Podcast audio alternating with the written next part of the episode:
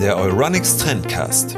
Vergangenheit, Gegenwart und Zukunft der Technik.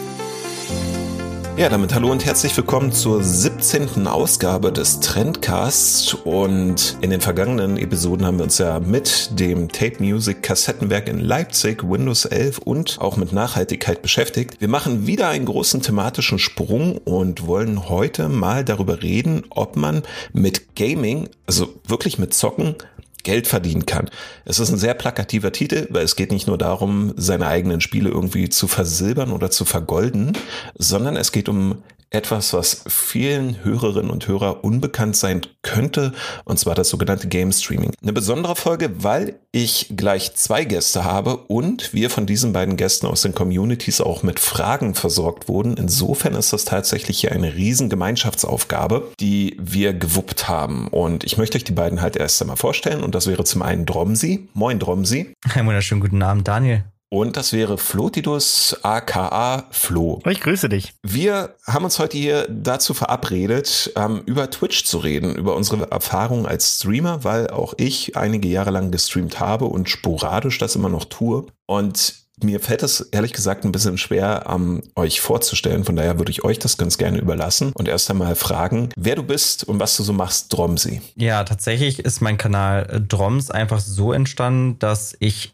eigentlich nur angefangen habe zu reden und zu quatschen mit einigen Leuten, da ich ja Sozialarbeiter bin und Sozialpädagoge und habe meine Erfahrung einfach mitgenommen und dann ist das Streaming nebenbei dazu passiert. Deswegen eigentlich bin ich der Droms, bin Sozialarbeiter und quatsche einfach mit den Menschen über ihren Tag und ihren, über ihren Alltag. Vielleicht frage ich dann noch, was Sozialarbeiter mit Streaming zu tun hat, ob man da gewisse Hard- und Soft-Skills mit in die Moderation übernehmen kann. Kommen wir vielleicht später dazu. Ähm, vielleicht kündige ich auch Sachen an, die nie passieren werden im Podcast. Aber zumindest bleiben die Leute bei der Stange. Und Flo, wer bist du, was machst du und wie geht's dir? Mir geht's äh, wunderbar. Was ich mache, ich habe, ja, eigentlich habe ich mehr oder weniger viel League of Legends gestreamt. Bin zum Stream gekommen, weil ich mir dachte, hey, YouTube-Videos machen, um den Leuten etwas beizubringen, ist mir nicht genug. Da werde ich später auch noch ein bisschen drauf eingehen. Ähm, letzten Endes versuche ich den Leuten irgendwie was beizubringen. Das ist so das, was ich ganz gerne mache und ich dachte mir, das kann ich im Stream ganz gut ausleben. Den Leuten etwas beizubringen, wie meinst du das denn? Ach, das geht auf vielerlei Arten und Weisen. Entweder in einem Spiel, wie man etwas macht, oder auch teilweise, wenn Menschen mit Problemen ankommen, menschlicher Natur, sozialer Natur, dass man da einfach ganz rational darüber redet und vielleicht einen Weg bietet, wie man damit umgeht einfach auf dem Boden zu bleiben. Seid ihr beide eigentlich so alt, dass ihr Domian noch kennt? Domian, ja, tatsächlich. Das war doch der, der Telefonate angenommen hat und dann über die Seelen und Probleme der anderen gesprochen hat. Ja, absolut. Ja. Genau. Mhm. Es hört sich nämlich ein wenig so an und ich persönlich kenne das ja auch, weil ich weiß gar nicht, hatte ich das jetzt schon erwähnt? Ich ja auch beim Streaming war und äh, viele Jahre mit gestreamt habe und darüber haben wir uns dann tatsächlich auch kennengelernt. So nach und nach bin ich in verschiedenen Kanälen gelandet, auch von euch beiden und in einigen Fällen haben wir halt kooperativ mal was gemacht. Das gilt für dich und mich, Tromsi, als auch für dich und mich, Flo. Hm, Aber ja. ihr beide habt noch nie miteinander oder gegeneinander gespielt. Nein, das steht noch aus.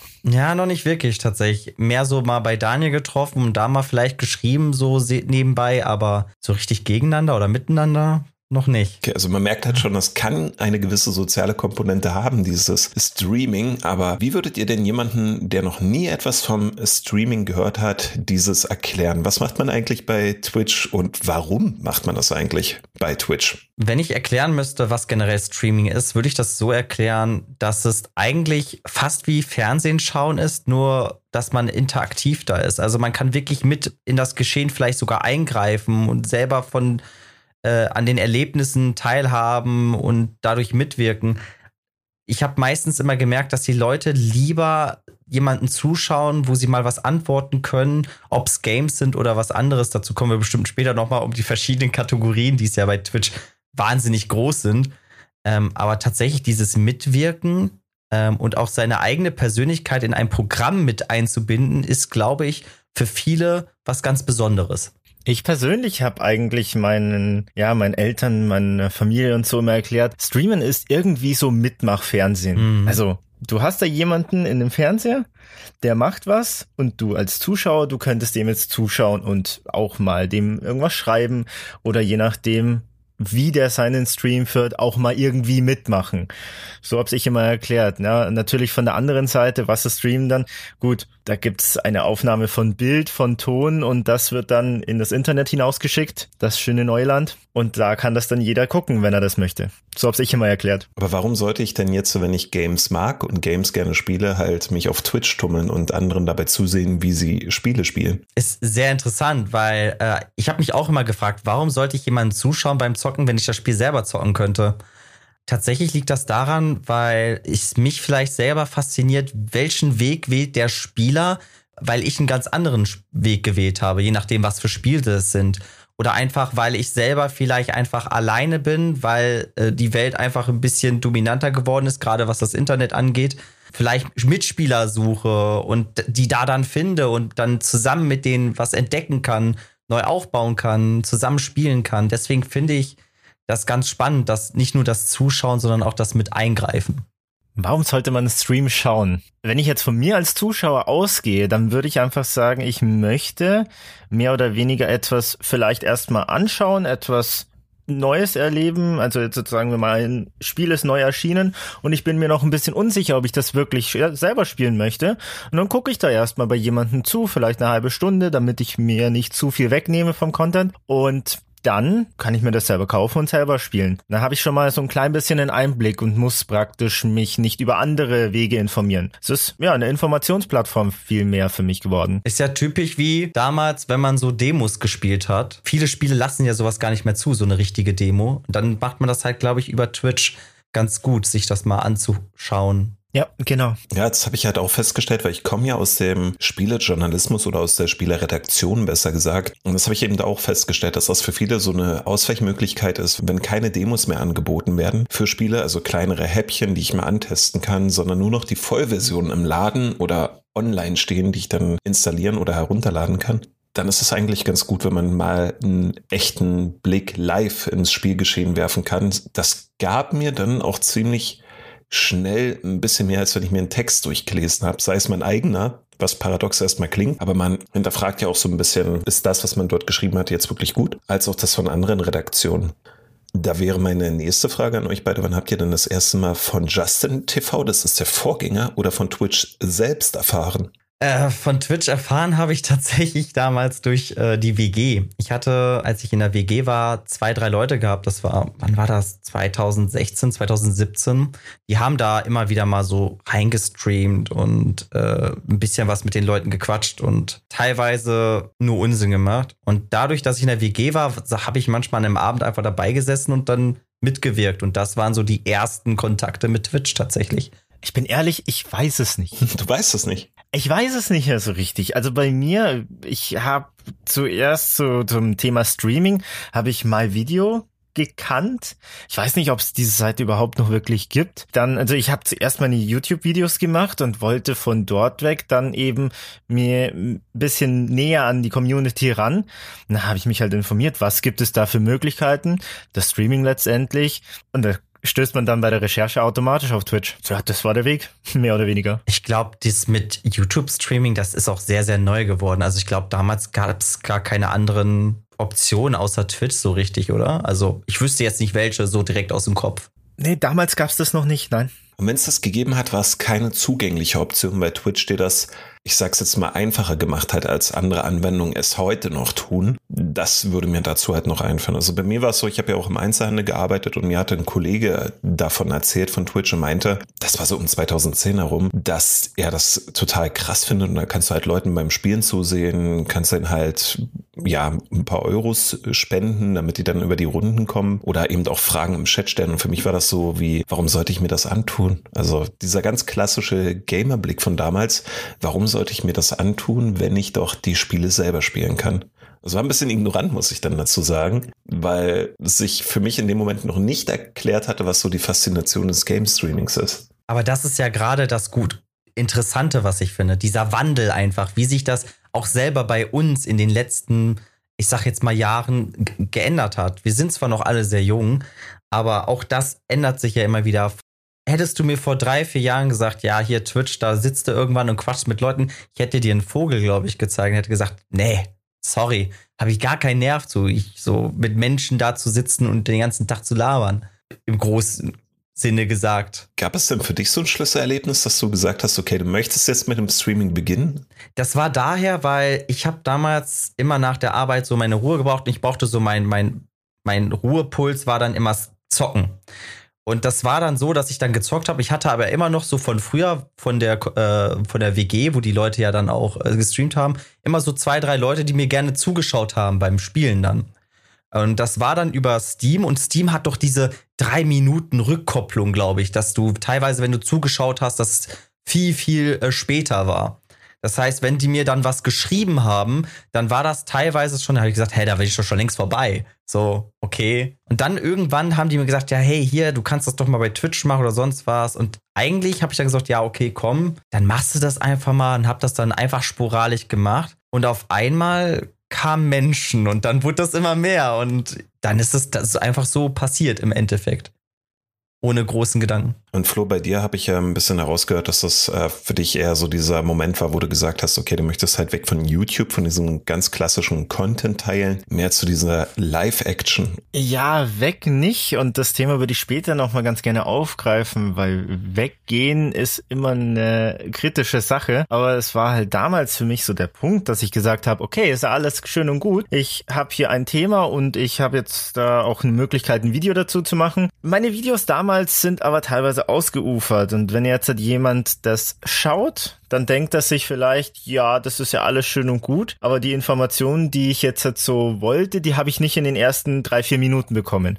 Also beim Video ist das praktisch ein bisschen schwieriger für mich damals gewesen. Ja, jeder fängt mal klein an und muss erst mal sich reinarbeiten. Beim Streamen habe ich aber dann sehr schnell gemerkt, dass das eine einfache Art und Weise ist, dem, dem Menschen, der jetzt da eine Frage hatte, zu sagen, hey, die, das ist so und so. Und wenn ich eben jetzt merke, der hat es nicht richtig verstanden, dann kann ich innerhalb von wenigen Minuten nochmal drauf eingehen und ihm das anders erklären.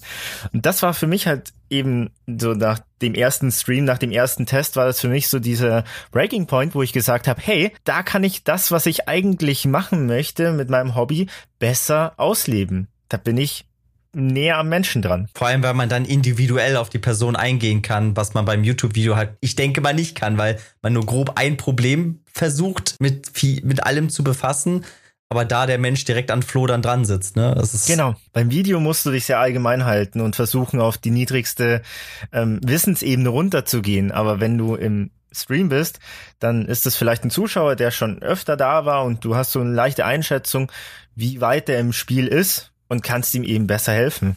Also diese Rückkopplung ist natürlich dann halt auch etwas, was sehr, sehr, sehr wichtig ist. Aber an der Stelle würde ich ganz gerne das Gespräch mal so ein bisschen weiter drehen, weil wir sind jetzt alle, ich würde jetzt mal sagen, gestandene Streamer. Vielleicht nicht alle erfolgreich, ich schon gar nicht so sehr wie ihr beide, aber doch mit einiger Erfahrung durch die vergangenen Jahre auf Twitch. Aber wir haben bei Euronics im Trendblog, also die Redaktion, für die ich schreibe, für die auch dieser Podcast ja hiermit aufgenommen wird, einige Artikel denn geschrieben zu, für das Streaming-Setup und dergleichen. Könnt ihr euch noch daran erinnern, was ihr für eure ersten Streams investiert habt oder habt ihr einfach das genommen, was ohnehin schon zu Hause war? Investiert am Anfang an sich gar nichts erstmal, weil ich habe ja einfach nur mal angemacht und ich meine, Streaming kannst du ja theoretisch einfach als Bildschirmaufnahme erstmal machen. Man sagt immer, und es stimmt auch, Stream ist das Endlevel eines Rechners und ja, es ist wirklich wahr. Aber ich glaube, je nachdem, was du spielen willst und übertragen kannst, kannst du theoretisch auch einfach nur da sitzen und just chatting. Selbst mit schwachem Internet kannst du das ja schaffen weil da nicht so viel verbraucht wird. Aber ansonsten, als ich das erste Mal richtig loslegen wollte mit Streaming, musste schon ein vernünftiges Mikrofon her. Und da hat dann man schon ein bisschen mehr Geld ausgegeben. Also ich glaube, meine erste richtige Investition war tatsächlich das Sound-Setup und da war ich bei 800 Euro.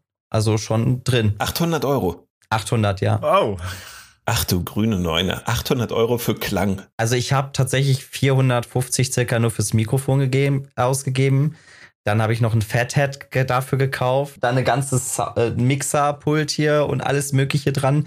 Und ein XLR-Kabel kannst du ja nicht mal eben hinten in einem Rechner reinstecken. Also brauchtest du natürlich auch da noch etwas. Hm.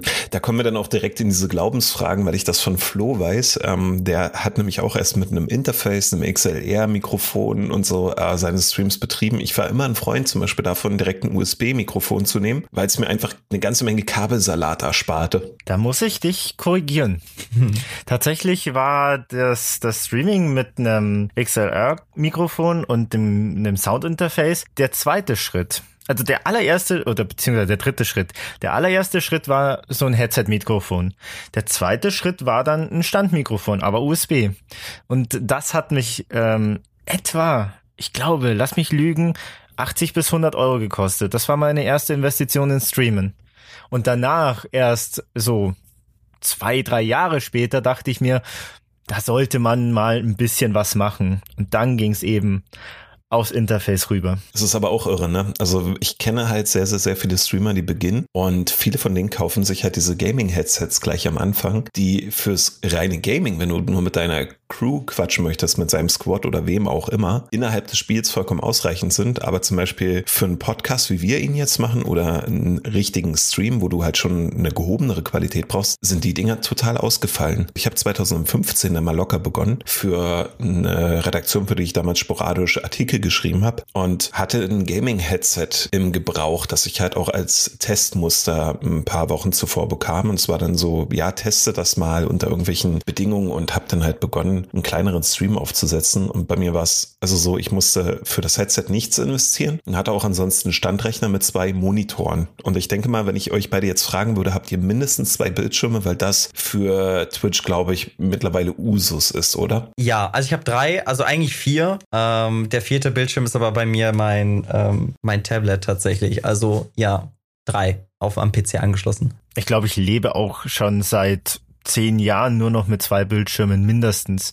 Inzwischen sind es drei aktive, vierter wäre möglich, aber je nachdem, welches Setup ich benutze, brauche ich den oder brauche ich den nicht. Es sieht so ein bisschen aus wie an der Börse. Ich kann mir nicht helfen. Also wenn ich daran denke, so Frankfurter Börse, fünf Bildschirme und ähm, hallo und Gruß erstmal an all die 12- und 13-Jährigen, die jetzt hier mithören, weil sie vielleicht Fortnite-Multi-Streamer werden wollen. Mhm. Ich meine, wenn, wenn du heute an Streamer denkst, dann denkst du an diejenigen, die halt irgendwelche krassen Kallax-Regale mit ihren leuchtenden Tiles in ganz bunten Farben ausfüllen, dann ihr Merchandise da drinnen zu stehen haben. Der Rechner sieht aus wie eine Kirmes in Miniaturform, aber irgendwie wenn ich mich so äh, zurückerinnere, wie das so vor vier, fünf Jahren halt noch generell auf Twitch war, war das irgendwie, glaube ich, ein bisschen geerdeter oder wie seht ihr das? Also ich bin immer noch irgendwie im damals hängen, weil ich habe jetzt hier nichts irgendwie meine leuchtende Kirmes, auch mein PC, der muss nur für mich arbeiten, der muss für mich nicht gut aussehen tatsächlich. Er muss dazu auch sagen, dass ich mit einem Greenscreen arbeite und somit man gar nicht meine Umgebung sieht und deswegen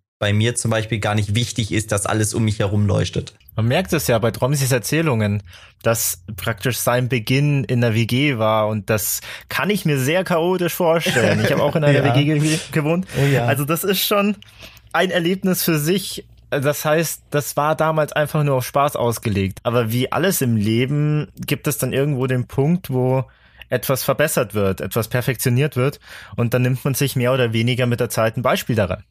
Ich habe hinter mir ein Regal stehen. Das ist kein Kallax, das ist einfach, Regal kann man es fast nicht nennen, das ist ein Schrank. Aber gut. Und der steht halt da. Ich habe es immer wieder mit Greenscreen ausprobiert, aber auf Dauer ist das für mich nicht wirklich eine große, gute Option gewesen. Von dem her na, nachvollziehbar, aber ich bin ja, also wir, wir sind ja alle auf Discord miteinander verbunden. Für diejenigen, die es nicht kennen, Discord ist ja eine Art äh, Community-Software, wo man sich in Spielegemeinschaften zusammenschließen kann. Fast jeder Kanal auf Twitch, Twitch ist in Kanälen arrangiert und organisiert, fast jeder dieser Kanäle hat halt einen eigenen Discord-Kanal, wo man sich halt anmelden kann, kann sich halt mit den, ja, Followern, nenne ich das jetzt einfach mal, austauschen und so. Und in einigen dieser Communities ist es total abenteuerlich, weil dort planen natürlich welche den Einstieg. Ne? Die sind ja direkt im Austausch mit den Streamern, die kriegen also wie so ein Pferd halt auch immer direkt die Möhre vor die Nase geknallt hier. Ähm, versuch's doch mal, das ist eine leckere Twitch-Möhre, muss bloß danach schnappen. Und da haben wir jetzt öfter mal Diskussionen gehabt, wo es um die Technik ging und dann ging es nicht darum, welche Grafikkarte brauche ich, welchen Prozessor, welche Internetleistung, sondern kennt ihr denn einen richtig fetten RGB-Lüfter, der in allen Farben mm. leuchten kann? Ich brauche ein transparentes Gehäuse. Echt? Ja. Also, ja, absolut. Und irgendwelche fancy Kopfhörer mit Hasen, äh, mit Katzenohren, nicht mit Hasenohren. Hasenohren kommt dann, das ist bestimmt Next Level. Aber das ist, es ist halt wirklich furchtbar, weil du merkst halt ganz direkt, diejenigen, die damit anfangen, ich möchte das jetzt nicht über einen Kamm scheren, aber viele von denen, die mittlerweile anfangen, die legen halt viel Wert auf dieses Eye Candy, ne? Also ich brauche etwas, was ich als Prestige mir irgendwie an die Seite stellen kann, in den Hintergrund oder zumindest so, dass es auffällig ist und die Leute zu mir zieht. Und dann sieht's halt aus wie eine Miniaturkirmes. Ja, also tatsächlich auch bei meiner Community kenne ich eine Person, die hat sich irgendwie 40 LED, RGB Leuchten rein, die in weiß nicht wie viel Millionen verschiedenen Farben fungieren ich will gar nicht wissen, wie viele Leistungen die Dinger ziehen. Ich, ich kenne mich damit ja auch nicht so wirklich aus. Ich würde den Leuten nie mal, also ich persönlich würde den Leuten nicht zu, zu Lichtern oder sonst irgendwas raten. Gut, weil ich selber auch jetzt nicht wirklich habe. Ich habe zwar das ein oder andere Licht, das mal in Rot oder Blau bestrahlt, wenn man mal eine andere Stimmung haben möchte, aber das ist jetzt nach Jahren mal so ein bisschen eine Erweiterung gewesen. Für mich ist Ton das absolut Wichtigste. Wenn ich diese, diesen Streamer nicht hören möchte, weil das Mikrofon knistert oder sonst irgendwas ist, da bringt doch alles drumherum nichts. Das ist schon sehr schrecklich teilweise. Wenn der Sound nicht stimmt, das ist schon, oh, da kribbelt es dir im ganzen Rücken runter. Das ist auch das, wo ich denn bis heute die meisten Probleme habe beim Ton. Den richtig abzumischen, ist zu laut, ist zu leise. Ich weiß, dass bei dir, Dromsi, vor einiger Zeit in einem Spiel mal der Spielklang so ein bisschen nachhalte. Und das ist halt irgendwie immer was, ist zu laut, ist zu leise, der Streamer ist nicht zu verstehen, der Streamer ist zu doll zu verstehen. Das mit der Grafik kriegt man ja schnell hin, aber mit dem Sound, heilige. Das ist Mutter, auch dieses typische teilweise, wenn du einen Film guckst je nachdem, wo du gerade bist im Game, ist entweder ist alles zu leise, wie bei einem Film, ne? dann labern die auf einmal so leise, dann reden die, als ob die flüstern würden. Und dann im nächsten Moment kommt dann so eine Szene, dann denkst du, dir fallen gleich die Ohren ab. Das ist schlimm manchmal. Ja, absolut. Ein Klassiker ist auch, wenn es im Hauptbildschirm erstmal dir die Ohren komplett wegreißt. Ja. Dann stellst du das ein und denkst dir, ja, okay, 70 Prozent, 60 Prozent passt. Dann gehst du ins Spiel und du fragst dich selber, ob du überhaupt noch was hörst. Mhm. Das Interessante dabei ist, dass es so eine Art Hase-Igel-Spiel ist. Also bei den Rechnern waren wir ja jetzt schon. Ich hatte große Probleme. Vor zwei Jahren habe ich mir einen Rechner gekauft und neu zusammengestellt. War eine große Aktion, weil ich habe lange darauf hingespart und wollte dann unbedingt einen Rechner haben. Und auf einmal konnte mein Mainboard, also egal welches ich gekauft hätte, konnte auf einmal in allen Farben leuchten und tut das auch nach wie vor. Aber versuch noch mal ein Gehäuse zu finden, das halt nicht komplett transparent ist und die, die komplette Bude ausleuchtet. Also das war echt ein Akt und der Laden, bei dem ich dann das Gehäuse erworben habe, hatte genau einen Gehäusetypen, der blickdicht war. Also, dass nicht das gesamte Zimmer erhellt wird. Und dann ist es irgendwie dazu übergegangen, dass auf einmal verschiedene Hersteller diese Katzenohren montiert haben. Dann verschiedene RGB-Muster. Philips hat jetzt irgendwie nachgezogen mit speziellen Lampen, die du dafür einsetzen kannst. Und was zum Beispiel den Klang angeht, ist derzeit für den Blog, für den ich halt schreibe, halt ein Evermedia-Gerät im Test. Und das diese Soundprobleme mit Spielsound ist zu laut oder zu leise und so, über Drehregler, ganz klassisch wie bei einem Mischpult regelt, aber mit einer Anzeige, dass du dann auch direkt eine Rückkopplung von dem Gerät hast, ob der Sound jetzt gut eingepegelt ist und so. Und das sind zum Beispiel alles nur noch Produkte, die fürs Streaming kreiert werden, glaube ich, weil ich kann mir nicht vorstellen, dass sich irgendjemand ansonsten aus einer Gaudi heraus halt so einen bunten Tower reinstellt. Ja, also ich glaube, ich glaube schon, dass Menschen sich oder Personen, die jetzt zum Beispiel äh, Streaming-Vorbilder haben, doch schon genauso vielleicht ein Zimmer oder sowas ähnliches haben wollen wie sein Streamer-Vorbild und deswegen das nachbauen würden. Doch würde ich schon danach gehen. Du meinst also so ein Nachahmungseffekt? Ja, schon, weil ähm, das ist ja auch diese typische, ein Streamer kann ja genauso ein Vorbild sein wie jemand, der zum Beispiel einen Musiker liebt oder jemand, einen gewissen Schauspieler und deswegen sich die Frisur wie den Schauspieler macht. Und so kann das ja auch genauso im Streaming sein. Der sieht, okay, das ist der Rechner, ich möchte den auch haben. Und deswegen haben ja auch viele Streamer und generell auch immer ihr System da stehen, was sie genau in ihrem Rechner drin haben und alles Mögliche, was ich auch immer wieder faszinierend finde.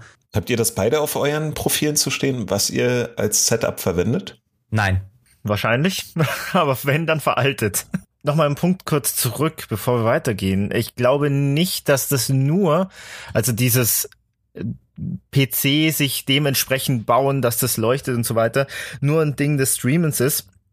Ähm, weil ich habe das bei meinem Bruder erlebt, der auch vor einem Jahr oder so sich einen neuen Computer gebaut hat und der legt da tatsächlich schon einen Wert drauf. Also ich glaube, dass der Computer so als Objekt schon irgendwie etwas ist, wo man sagt, hey, das muss in meine Wohnung mit reinpassen. Bei ihm war es Pflicht, dass das Gehäuse weiß ist, dass man da reinschauen kann und dass da auch ein klein bisschen Lichter dahinter sind. Okay, spannend. Ist so dieses typische, das Aussehen muss einfach passen, so. Und ähm, zu, zu, zum Nachtrag, mein Bruder ist ein bisschen älter. Der hat seine zehn Jahre mehr als ich.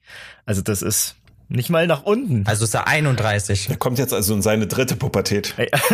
ich stelle das halt so bloß so ein bisschen fest, dass es gewisse Trends gibt, die du auf Kanälen siehst. Und ja, dann ahmen welche das nach. Aber ich habe halt auch festgestellt, gerade so in den jeweiligen Communities und im Austausch, dass da dann viele gibt, die sich gar nicht darauf konzentrieren, überhaupt erst mal die Technik in den Griff zu bekommen, sondern halt erstmal sich Gedanken machen, ja, ist es denn akkurat genug, um Leute zu begeistern, wenn sie das jetzt sehen, was, also über die Webcam sehen, was ich mir da halt aufgebaut habe. Und das finde ich manchmal ein bisschen befremdlich, aber da habe ich dann später noch ein sehr schönes, leider negatives Beispiel, wie so die Grundstimmung bei Twitch sich halt auch sehr ins Negative drehen kann. Aber dazu kommen wir dann sicherlich. Ich merke gerade auch, äh, gerade, gerade der Punkt äh, Vorbild oder was man eben sieht durch die Webcam, habe ich gemerkt, dass da auch das Mikrofon da eine extrem große Rolle spielt.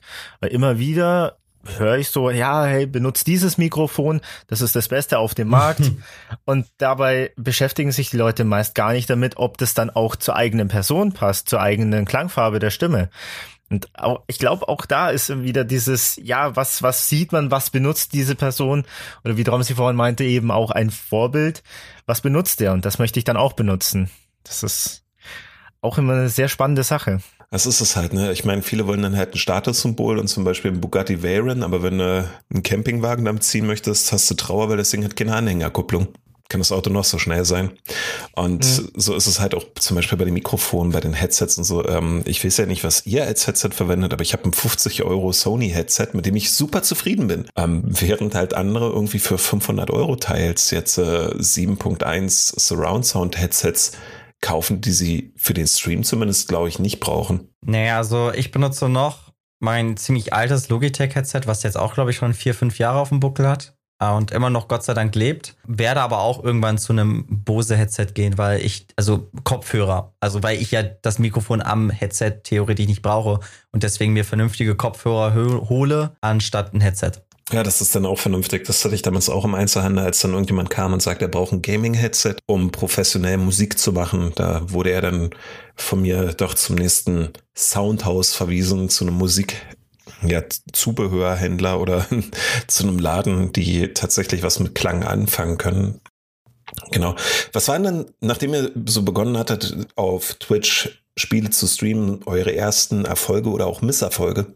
Oh, da muss ich kurz nach Misserfolg. Ähm, bei Misserfolg fällt mir jetzt gerade spontan nichts an. Der Erfolg war, glaube ich, so generell, wenn so die ersten Personen einfach reingekommen sind, geblieben sind und sie, sich mit einer Person unterhalten haben. Und das erste Mal, dass ich tatsächlich dann richtig Erfolg hatte, war dann tatsächlich, als ich von einem größeren Streamer geradet wurde. Das heißt, er hat seine Zuschauer zu mir geschickt und hat gesagt, hey, hier, schaut doch mal den an vielleicht ist das was für euch. Und auf einmal saßen da knapp 3000 Leute bei mir im Chat und ich mir dachte, oh je, was passiert denn da? Vielleicht war das auch gleichzeitig so ein Misserfolg für mich, weil ich total überfordert war, weil ich erst zwei, drei Monate in diesem Twitch-Streaming reingeschmissen worden bin, noch kaum wirklich Ahnung hatte, was ich da tue und diese Überforderung mich wahrscheinlich ein bisschen rausgehauen hat. Das ist bei mir schwierig auch da Misserfolg irgendwie zu benennen. Mein, mein erster großer Erfolg ist auch gleichzeitig mein Misserfolg, mehr oder weniger. Ich bin auf Twitch gegangen, um League of Legends zu streamen und dort eine bestimmte Rolle den Leuten näher zu bringen. So. Jetzt habe ich mir aber dann gedacht, hey, hier hast du für Overwatch einen Shooter von Blizzard. Ähm, der ist damals neu rausgekommen. Hast du einen Beta-Zugang? So, warum das nicht streamen? Und da wurden nur eine Handvoll Leute, okay, vielleicht eine größere Handvoll Leute, haben diesen Zugang bekommen. Ich habe das halt dann gestreamt und dann hatte ich da auch auf einmal meine 50, 60 Zuschauer. Und für damals, wo ich im, im Durchschnitt mit fünf Zuschauern nur gestreamt habe, war das natürlich eine riesige Menge. So, jetzt war das aber ein komplett anderes Spiel, als ich normalerweise spiele und streame. Das heißt, ich werde da diesen, diesen Bonus, ja, Exklusivzugang, kann ich gar nicht so wirklich für meinen Alltagsstream nutzen. Das war zwar schön, so viele Leute da zu haben, das war eine sehr coole Erfahrung, aber auf der anderen Seite wusste ich halt von diesen 50 Zuschauern, da haben natürlich auch sehr viele dann gefolgt, also die wollten, die waren interessiert daran, auch mal wiederzukommen, wusste ich, da wird nur ein ganz kleiner Prozentsatz überhaupt da bleiben, weil die eben wegen dem Spiel da waren und wegen diesem Beta-Zugang, den ich damals hatte.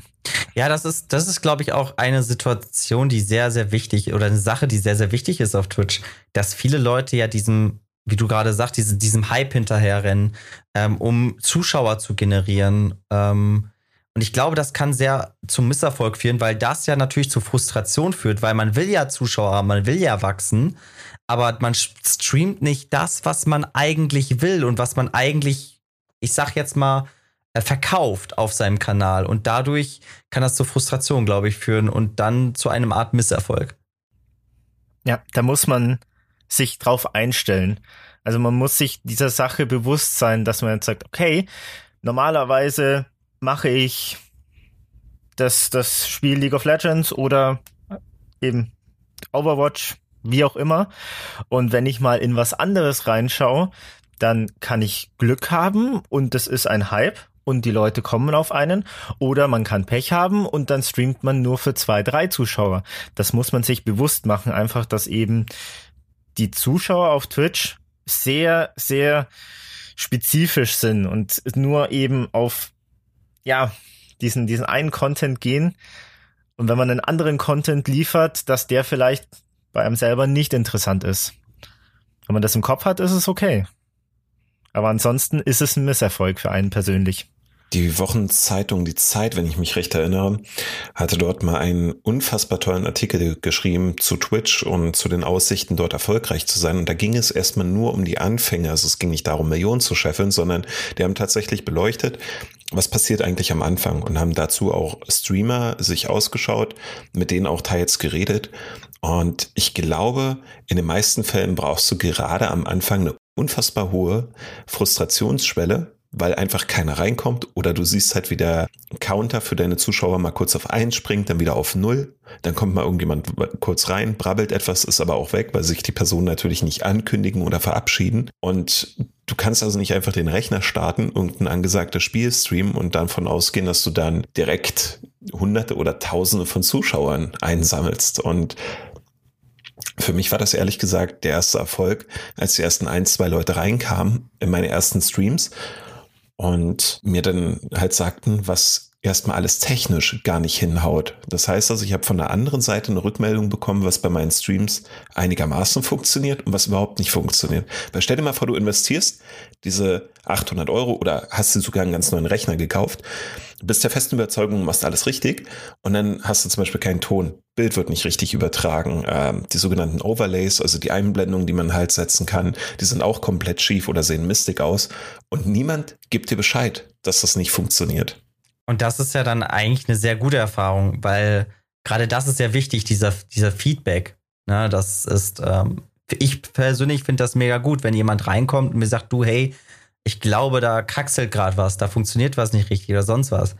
Äh, finde ich besser, als wenn man mir gar nicht Bescheid sagt, weil man selber sich ja nicht teilweise nicht hört, wenn man nicht das Setup dazu hat. Und ich finde, du hattest da auch mega Glück, Daniel, weil es gibt sehr viele Streamer, die eben null, ein oder zwei Zuschauer haben. Und die, die das sind vielleicht Freunde, die ja mal reinklicken, die aus Gefälligkeit den Stream mit offen haben. Und da kommt halt dann aber auch kein Feedback. Und wie willst du denn in irgendeiner Art und Weise etwas ändern, was schlecht ist, wenn du gar nicht mitbekommst, dass es so ist? Wir werden ja noch darauf zu sprechen kommen. Wie gesagt, ich habe dann halt echt noch ein krasses Beispiel dazu oder mehrere, wie ihr vermutlich auch. Kommt dann halt später. Boah, hier die Leute schon mal richtig heiß machen. Am Ende sind die richtig enttäuscht, dass es dann doch kein großer Kracher ist. Aber ja, also für mich waren wirklich so die ersten Misserfolge die technischen, die aber in Erfolge umgemünzt wurden, weil mir die ersten paar Zuschauer gesagt haben, was da gerade funktioniert und was nicht und immer direkt eine Rückkopplung gaben, ähm, ob jetzt die Änderung, die ich vorgenommen habe, ob die jetzt greift oder nicht. Weil die brauchen ja dann auch Geduld. Das ist ja super frustrierend. Ne? Du willst eigentlich ein Spiel sehen und am Ende gibst du Support für jemanden, der seine Technik nicht im Griff hat. Ich weiß gar nicht, ob das so frustrierend ist für den Zuschauer, weil es gibt ja Menschen, die sind dann, ähm, was heißt glücklich, aber es, ich, ich kann mir das an meinem Bruder zum Beispiel mal so erklären. Der hat auch dieses typische Helfersyndrom. Die freuen sich dann, wenn sie jemand anderes helfen können und fühlen sich dann selber noch mal etwas besser an dem Tag. Und das habe ich bei vielen Menschen tatsächlich mitbekommen, dass wenn sie dann mal helfen können und man dann sagt, hey, danke, schön, dass du mir geholfen hast, dann fühlen die sich eigentlich ganz gut.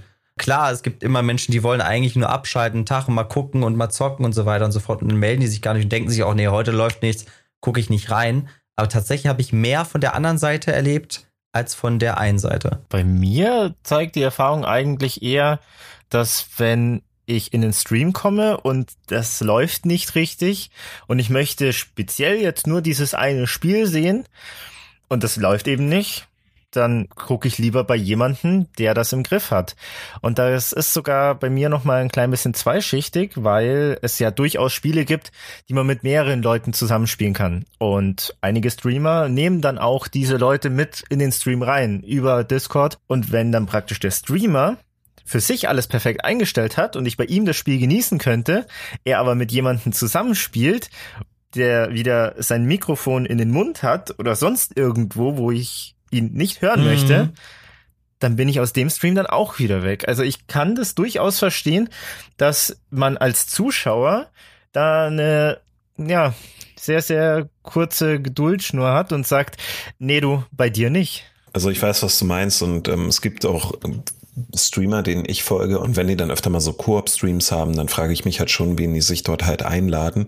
Ich erwarte jetzt nicht, dass die Personen, die Stream Goethe rezitieren können oder so, aber eine ordentliche Ausdrucksweise, vernünftige Sätze und halt auch vernünftige Technik, halbwegs vernünftige Technik sind dann für mich so die Gründe, dabei zu bleiben. Und ich habe das so oft, dass irgendjemand klingt, als ob er gerade durch einen Fleischwolf gedreht wird oder über eine alte Telefonleitung über Land telefoniert oder so. Und das ist einfach nur furchtbar. Also, wenn das alles nicht hinhaut. Eine Sache, wo ich sofort weg bin aus einem Stream, ist, wenn ich bei dem Streamer oder bei einem seiner Kollegen, der mitspielt, eine E-Zigarette höre. Oh ja, oh. Dieses Geräusch lässt bei mir alles aufstehen und, und den Stream verlassen. Zack, raus. Könntest du mir das mal bitte vormachen, weil ich habe noch nie eine E-Zigarette gehört. Nee, kann ich nicht. Zum Glück benutze ich das nicht. Tromsi, kannst du eine E-Zigarette nachmachen? Nee, die, dieses komische Ziehen, das ist so, da, da krieg, krieg, da wachsen mir Rückenhaare, obwohl ich keine habe. Aber das ist, das, das auch, das ist bei mir auch so. Wenn ich jemanden im Stream sehe, der anfängt, äh, halt stark zu qualmen und dann sein Mikro, also sein, frage ich mich, warum der überhaupt eine Kamera hat, weil die eh nur voll gequalmt wird. Da ist bei mir auch so. Das ist für mich, aber nur für mich persönlich ein bisschen unsympathisch dann. Und dann bin ich ja auch raus. Das haben wir aber hier noch auf dem Zettel unter dem Punkt, äh, wer schreckt euch besonders ab? Dazu kommen wir dann noch, weil das ist ja aus der Community eine Frage. Von daher, ich würde ganz gerne noch unseres ein bisschen weiterrollen. Wie war es für euch, in den Affiliate- bzw. Partnerstatus aufzusteigen? Was war es für ein Gefühl für euch, ähm, die ersten Auszahlungen über Twitch zu erhalten? Man kann ja auch theoretisch Geld verdienen. Also vielleicht sollten wir zuerst einmal klären, was ein normaler Twitch-Streamer ist, ein sogenannter Affiliate und dann ein Partner. Könnte das jemand von euch zusammenfassen? Ein normaler Twitch-Partner hat halt einfach so im Endeffekt keine Sorgen, weil ein Twitch-Streamer an sich ja erstmal nur so das überträgt, seinen Bildschirm überträgt, so wie er es gerne haben will. Und wenn er einfach nur seinen Bildschirm überträgt, gehst du in Richtung Affiliate, also in die Auszahlung, musst du davon ausgehen, dass wenn du auch Auszahlungen erhältst, diese natürlich anmelden musst. Das heißt, es geht Richtung Gewerbe. Und äh, Partnerstatus bin ich mir gerade gar nicht ganz sicher. Weiß nicht, Flo, ob du genau weißt, wie sich das abhängt, vertragsmäßig bei Twitch? Ähm, beim Partnerstatus äh, soweit ich es weiß, also du hast natürlich eine, eine riesige Hürde, um erstmal einen Partnerstatus zu erreichen, das weiß ich. Vom Affiliate-Status zum Partnerstatus ist es nicht leicht. Ich glaube, dass die, der, der Share, also die, hm, wie erklärt man es am besten? Die, die Verteilung des Geldes ist fairer für den Streamer. Das auf jeden Fall, ja. Sollte man vielleicht noch mal ein klein bisschen erklären. Wenn jemand als Zuschauer dem Streamer Geld gibt in Form eines Subs, also einer Subscription, ja, ja, es ist, er abonniert ihn. Das heißt, er möchte ihn langfristig oder vielleicht auch nur für einen Monat mit Geld unterstützen. Und dann bezahlt er das praktisch an Twitch und dieses Geld wird dann geteilt. Das heißt zwischen dem Streamer und eben der Plattform. Und Partner kriegen prozentual einen besseren Anteil von eben dieser, von diesem Sub. Bei einem Affiliate-Streamer ist es weniger. Also da, da kann es vom 50-50 schon mal stark zugunsten von Twitch abweichen. Ja, also meistens ist es beim Affiliate tatsächlich 50-50. Beim Twitch-Partner ist es teilweise, es kommt immer darauf an, wie groß du bist, aber ich glaube von 75 bis 90 Prozent. So. Also ganz, ganz große Streamer haben, glaube ich, sogar 90 Prozent Gewinn, dann kriegt Twitch nur 10 Prozent, aber auch bei so Riesenstreamern, wenn ich jetzt an Asmongold oder so denke, da sind 10 Prozent schon eine Menge Geld. Soweit ich weiß, ist auch beim Ta Partnerstatus das für jeden einzeln geregelt. Und was ich auch weiß beim Partner, hat man dann von seitens Twitch einen direkten Ansprechpartner, was man jetzt als Affiliate-Streamer nicht hat. Ja, und äh, das Gefühl, das erste Mal eine Auszahlung zu erhalten, das war erstmal so für mich, warum? Warum geben die Leute mir Geld zum Spielen, so weil ich spiele? Ähm, das war so erst so ein nicht wahrhaben wollen Gefühl. Und dann dachte ich mir so, okay, jetzt möchte ich aber auch dann was bieten. Aber da kommen wir bestimmt später nochmal mehr hinzu. Deswegen, ich weiß nicht, wie war das für dich so, Flo, so die, die, das erste Mal so Money auf dem Konto zu haben? Es war super, super seltsam. Ich musste erstmal mit dem Gedanken klarkommen, dass mir die Leute Geld geben, um das, was ich mache, zu wertschätzen. Und man darf bei einem Affiliate-Status nicht davon ausgehen, dass jemand einem jetzt über einen Sub 5 Euro gibt und die kommen dann auch gleich bei mir an am Ende des Monats oder nach einer Woche oder sonst irgendwas, sondern da gibt's immer eine Auszahlungsgrenze. Und gerade kleine Streamer, die den Affiliate-Status gerade bekommen haben, brauchen mitunter schon Monate, bis sie diese Auszahlungsgrenze erreichen. Als es dann aber bei mir soweit war, dachte ich mir halt so, okay, wow, ähm, danke. aber man bedankt sich generell für diese Unterstützung jedes Mal. Das ist einfach ein, ein Punkt von Wertschätzung gegenüber dem Zuschauer. Aber man muss da erstmal, also ich musste da wirklich erstmal klar, drauf klarkommen und sagen, ich habe etwas getan und die Leute wertschätzen das. Und deswegen bekomme ich Geld von ihnen. Da muss, das ist wirklich so ein, so ein Gedankenprozess, der bei mir dahinter stand. Ich will nicht sagen, dass man sich da mit der Zeit dran gewöhnt, weil es einfach immer wieder so dieses Warum? Ich mach doch nur, ja. Ich habe doch selber Spaß daran. Aber manche wertschätzen das Man, eben. Ja, ich glaube manchmal, also ich glaube das manchmal selber nicht, was ich glaube ich mit meinen Worten oder mit meiner, oder ich sag jetzt mal auch mit der Ruhe, mit, mit diesem Streaming wahrscheinlich bei anderen Menschen erreiche, dass die vielleicht sich selber dann einfach beruhigt fühlen und dann selber runterkommen. Ich habe, ich möchte jetzt nicht zu viel wegnehmen, deswegen lasse ich das jetzt erstmal. Wie war es denn bei dir, Daniel? Du hast ja jetzt auch schon ein paar. Wie es bei mir war. Ja, ich habe ich hab euch jetzt ganz gerne gelauscht, äh, weil es ging mir halt ähnlich wie mit Flo, weil du musst ja, wenn du in den sogenannten Affiliate-Status aufsteigst, Kontodaten hinterlegen. Mhm. Für mögliche Auszahlung. So war es zumindest damals. Ob das jetzt noch der Fall ist, weiß ich nicht, weil den Affiliate-Status habe ich beibehalten, aber ich bin ja nicht wieder neu reingerückt. Und das Interessante dabei war einfach, ähm, es kommt zum ersten Mal irgendwie Geld auf dein Konto und du fragst dich, von wem? Also man rechnet halt nicht damit, ne? Also du kannst das zwar bei Twitch aufschlüsseln lassen, wie viel Geld hast du jetzt schon angespart und ab einer gewissen Schwelle wird's ja dann ausgezahlt. Aber ich habe halt nicht damit gerechnet und für mich war das eher so, okay, ich habe jetzt einen gewissen Betrag X bekommen. Ähm, natürlich muss ich den halt anmelden, natürlich muss ich das alles korrekt versteuern, wenn das halt notwendig ist, weil das eventuell als Gewerbe gelten könnte oder zumindest halt als Einnahme, die du anzeigen musst. Aber für mich war dann so dieses Gefühl, geil, das erste Mal kriege ich halt Geld zurück, dass ich investieren kann in neues Equipment oder neues Spiel. Das war ja so dieser rationale Gedanke dahinter. Nicht die pure Freude und jetzt bin ich halt schön essen gegangen, sondern ja, was stelle ich jetzt damit an? Und wir haben, ich weiß nicht, ob ihr euch beide daran noch erinnert, aber wir haben ähm, ja zu dritt gestreamt und da war es halt auch so, dass die beiden anderen dann halt ihren Teil vom Kuchen abbekommen haben. Zunächst. Ähm, das war halt auch vollkommen in Ordnung, weil die haben ja auch Geld investiert und musste man das ein oder andere Spiel sich dann kaufen, um mitwirken zu können. Also es war nie eine One-Man-Show oder sollte es zumindest nicht sein. Wir haben jetzt alle schon ein paar Jahre auf dem Buckel, was Twitch angeht, auch Lebenserfahrung. Aber was waren denn eure besten und eure schlimmsten Momente im Twitch-Stream? Als aktiver Streamer wohlgemerkt, nicht als Zuschauer. Äh, als Streamer. Also ich glaube, die besten, das waren tatsächlich zwei Stück. Das war erstmal, ähm, dass ich von einem meiner Vorbilder geradet worden bin. Äh, und tatsächlich, dass ich von einer Firma angeschrieben worden bin, einer sehr großen, und das war Square Enix, die mir quasi gesagt haben, hey, hier, äh, wir haben was vor, wir sehen, dass du unser Spiel spielst, wir haben da einen Vertrag für dich. Und das war für mich wirklich so eins, cool. Ich darf an etwas mitwirken, wovon die Leute was bekommen. Und das hat mir, hat mir, hat mir nochmal so Energie gegeben, richtig. Mein schlimmster Stream-Moment war tatsächlich, als ich Menschen kennengelernt habe, die zu Wert zu schätzen und dann äh, einer Person einen Moderationsstatus gegeben hast. Das ist quasi, dass der sich darum schaut, dass niemand in den Chat kommt und einfach beleidigend wird, andere, weiß ich nicht, niedermacht oder sonst was, der quasi den anderen, die zeigt, hey, da geht's zur Tür raus, ich wünsche dir einen schönen Abend noch, aber nicht hier. Ähm, tatsächlich seine Rechte missbraucht hat im Stream live und äh, Leute dann bei mir aus dem Discord oder so gekickt hat, während ich mit dieser Person im Discord saß und tatsächlich zusammen gespielt habe. Und da bin ich tatsächlich lauter geworden und habe doch dann mal geschrien und war sehr verärgert. Das war, glaube ich, das allereinzigste Mal im Stream bisher, aber auch für mich die schlimmste Situation. Ja, wie war es bei mir?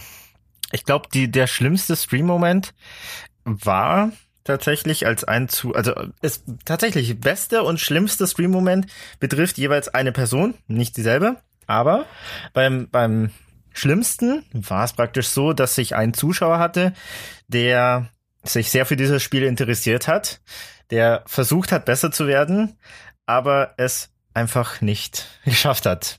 Ihm hat das Verständnis dafür gefehlt. Er ist immer wieder in alte Muster zurückgefallen. Und andere Zuschauer, haben ihn dann eben, ich will jetzt nicht sagen gemobbt, aber die Meinung von diesem Zuschauer war sehr gering. Und es gab da eben einen Stream, wo dann diese Person sich gerechtfertigt hat, dass der eben persönliche Probleme hat, dass der körperliche Probleme hat und dass dieses, diese, diese Offenlegung seines persönlichen Lebens im Internet, warum er keinen Fortschritt erzielt, war für mich schon ein bisschen herzzerreißend. Das war schon schlimm. Und im gleichen Moment versucht man ja aber in einem Stream irgendwie die Leute aufzumuntern, das Ganze irgendwie, ich sage jetzt mal, zu keiner, keiner Trauerveranstaltung werden zu lassen. Das war super schlimm. Das Beste wiederum war, schlechteste Überleitung überhaupt, aber ähm, da hatte jemand eine, einen Trauervorfall in der Familie und hat dann an dem Tag oder am Tag danach meinen Stream geguckt und hat mir hinterher mitgeteilt, dass er mir super dankbar ist. Ich weiß nicht, was das für ein Stream war. Also für mich persönlich war es ein Stream wie jeder andere auch, aber er hat mir hinterher gesagt, dass er mega dankbar ist, weil er bei mir das erste Mal seit diesem Vorfall wieder lachen konnte. Und das war dann, ja, man, man ist für die Menschen da, ohne dass man wirklich weiß, warum. Das ist so faszinierend, ne? Dass wir eigentlich nur denken, wir beide, wir machen ja eigentlich nur das, was wir immer machen, aber so trotzdem irgendwie die Menschen erreichen und denen irgendwie ein bisschen Ballast abnehmen, obwohl wir nichts mal davon wissen. Ja, absolut richtig. Daniel, wie sind deine Erlebnisse Hattest du einen wirklich schlimmen Moment? Ich hatte viele schlimme Momente. der erste war, als ich in den Chat komme. Nein, um Gottes Willen. Nee, also ihr beide seid vollkommen Knorke, aber es gibt halt dann doch die eine oder andere Person, ähm, die, glaube ich, halt auch reinkommt, um dir halt direkt einen Tag zu vermiesen. Also ich streame zum Beispiel überhaupt nicht gerne mit Webcam, ganz generell nicht. Und es gab mal den einen oder anderen Monat, wo ein paar Kilos zu viel auf den Rippen waren. Da kam eine Person einfach rein, hat da direkt in den Chat reingeschrieben, ja, du bist fett, mach mal was dagegen. Und ist dann wieder raus. Also es war halt einfach so, ja, warum kommst du denn rein? Also gibt 5000 andere Twitch-Kanäle, wo du hingehen kannst. Was aber ganz generell ein Problem ist, du hast halt viele, die versuchen, dich halt fertig zu machen, weil du zeigst ja dein Gesicht. Du bist ja auch mit deiner Stimme, deinem Gameplay oder sonst was präsent. Während die andere Person halt relativ anonym über Pseudonym einfach reinkommen kann, dich beleidigt und dann halt wieder weg ist. Wart nie wieder gesehen der beste als auch schlimmste Stream-Moment. Ich habe mein Spiel gezeigt über einen sehr langen Zeitraum, 150 Stunden insgesamt. Die Elder Scrolls 5 Skyrim. Oh. So, Rollenspiel, man spielt jemanden, der in so einer von der nordischen Mythologie inspirierten Welt unterwegs ist, erlegt alles Mögliche, tötet Drachen und so weiter. Dann kam auf einmal eine Person rein, die meinte, ich bin ein echter Drache. Und das war so irre witzig. Das Gespräch ist bis heute als Clip hinterlegt oder als Highlight auf Twitch, geht 45 Minuten. Diese Person, da denkst du ja, alles klar, du bist ein echter Drache, ich glaub's dir kam also rein, brabbelte, ich bin ein echter Drache. Und fing dann an, diese ganze Rolle immer weiter auszuschmücken, wo du dir so denkst, okay, wird lustig, wird lustig und irgendwann ist das so überdreht, dass du dir dachtest, oh Gott, was stimmt mit dieser Person nicht? Und ja, da muss man so einer Situation einfach mit einer Menge Humor begegnen. Und ich habe dann halt irgendwann mal gemeint, naja, also warum Drache? Ja, das verstehst du nicht. Ihr ganzen Menschen, ihr versteht das nicht. Wir haben einen viel, viel höheren Verstand. Alles klar, wenn ihr ein Verstand habt, der viel weiter als der unsere ist, erklär mir doch mal bitte eine Sache, die ich vielleicht begreife. Wie zeugt ihr denn Nachwuchs? Und so, also wo kommt ihr her? Wo kommt euer Nachwuchs her? Weil ihr wollt ja jetzt die Welt übernehmen, hast ja ein paar Sätze zuvor geschrieben. Und es ist halt so witzig gewesen, weil diese Person gezeigt hatte, was für, also man mag mir das jetzt verzeihen, aber Bekloppte halt auch teils unterwegs sind. Das wären meine Momente als persönlich, also als Streamer selbst in der aktiven Rolle, wo ich halt sagen kann, ähm, das hat mir innerhalb einer Sendung beide Seiten gezeigt. Super lustig, super creepy und weiß nicht, erinnert sich irgendjemand von euch beiden? War jemand von euch beiden dabei? Nein, oder? Ich war nicht dabei. Nein. Du warst nicht dabei. Sagt mir, sagt mir jetzt gerade nichts. Kann sein. Ähm, das ist wieder dieses Typ, es ist auch so typisch, wenn man zum Beispiel Witze tot redet, glaube ich. Das ist so am Anfang ganz lustig und am Ende denkst du dir so, lass mich hier bitte raus. Na, wir haben den am Mund tot gemacht, als er angefangen hat, andere Leute zu beleidigen. Ja, okay, ja, dann ist er eh vorbei. Irgendwo ist eine Grenze, ne? Eine Frage aus der Community von Dromsi. Oh je. Also die Frage ist sehr allgemein gehalten und dann doch ein bisschen spezieller. Also geht darum, ja, welche Schattenseiten gibt es denn beim Streaming, die man vielleicht als Zuschauer gar nicht wahrnimmt? Ähm, das Witzigste ist tatsächlich, ich hatte zwei, drei Zuschauer gehabt, die das nie glauben konnten, was für eine Arbeit das eigentlich ist, das in Klammern nur Stream. Das Stream an sich ist ja, wenn du wirklich weit kommen willst oder weitermachen willst, ist das ein krasser Aufbau, was du da im Hintergrund machen musst, um alles einzustellen, fertig zu machen. Ähm, dann willst du natürlich jetzt bei mir jetzt gerade was anfängt, äh, die verschiedenen Emotes und Illustration, also Bilder, damit die quasi ihre Shirts, Pullis, Tassen und was weiß ich alles bekommen. Und die meisten Leute glauben tatsächlich, dass dieses Streaming irgendwie nur ist, ja, die Leute setzen sich ja nur hin, zocken ein bisschen und werden jetzt tot bezahlt. Also so genau ist das ja nicht. Die, man, das ist schon irgendwie so eine richtige psychische Belastung teilweise auch. Ist jetzt vielleicht nicht so ein Job, wo man halt handwerklich rangeht, aber diese psychische Belastung, die dahinter steht. Ich, ich meine, gerade Flo kann wahrscheinlich viel mehr davon reden, wenn das mal in die Richtung geht mit Videos aufnehmen, bearbeiten. Da kann er bestimmt noch viel mehr erzählen als ich, weil ich gerade erst da reinsteige. Ähm, ansonsten kann ich mir auch nur vorstellen, ähm, Schattenseiten von Twitch vielleicht, die verschiedenen Kategorien. Aber ich glaube, da vielleicht kommen wir da später nochmal zu, weil, ähm, ja. Die Frage ist so allgemein gehalten. Ich, ich kann mir nichts Spezifisches irgendwie dazu denken, aber wie du sagst, gerade die Arbeit, die dahinter steht, wenn ich mich an mein allererstes YouTube-Video erinnere, acht Stunden daran geschnitten. Die Aufnahme davor, will man irgendwie jetzt gar nicht mit erwähnen. Also ein ganzer Tag Arbeit. Und dann denkt man, man hat es geschafft, man weiß, wie das alles läuft. Und dann versucht man für den Stream etwas zu machen. So, dann möchte ich vielleicht eine Einblendung irgendwo haben. Wie mache ich das am geschicktesten? Wie mache ich das schön? Wie mache ich das, dass das auch alles schön animiert ist vielleicht? Ne? Je länger man streamt, desto mehr sieht man, desto mehr Ideen sammelt man und desto mehr Ansprüche hat man auch an sich selber, dass man das in irgendeiner Art und Weise umsetzt. Und dann vergehen doch wieder zwei Tage, die man da dran sitzt und es klappt nicht. Ne? Also diese psychische Belastung, die du da angesprochen hast, die ist schon nicht zu verachten. Ich persönlich ich muss aber sagen, was ähm, eben nicht nur eben ransetzen und Stream an und fertig ist. Ich habe hier zwei Lichter. Ich habe früher mit einer selbstgebauten Softbox gearbeitet als Beleuchtung. Heißt, ich habe mir so ein so ein ja Gartenstrahler nenne ich es jetzt mal, also so ein so ein ja, riesen LED-Panel habe ich mir mit einer Box dran, habe ich mir hier hingehängt und habe praktisch mich so ausgeleuchtet. Denn wenn man schon mit Kamera streamt, dann sollte man irgendwie auch was von der Person sehen. Das Licht war teilweise so hell auf die Dauer von dem Stream. Wie lange werde ich da gestreamt haben? Zwei bis, ja, zwei Stunden plus. Kann mal bis zu sechs, sieben Stunden sein. Je nachdem. Das, manchmal plant man einen Stream nicht. Und dann läuft er einfach. Wenn man dann sagt, okay, es macht jetzt vom Stream her so viel Spaß, aber meine Kopfschmerzen bringen mich einfach um. Das, das merkt der Zuschauer nicht, weil man als Streamer dann einfach sagt, okay, ich habe gerade Spaß, ich ignoriere jetzt meine Kopfschmerzen. Und wenn man dann den Stream ausmacht, wenn man auf den Knopf drückt und es ist das Ende, dann denkt man sich, boah, Kopfschmerztablette, Bett, ich will einfach nur noch Ruhe, einfach nur noch Dunkelheit vielleicht.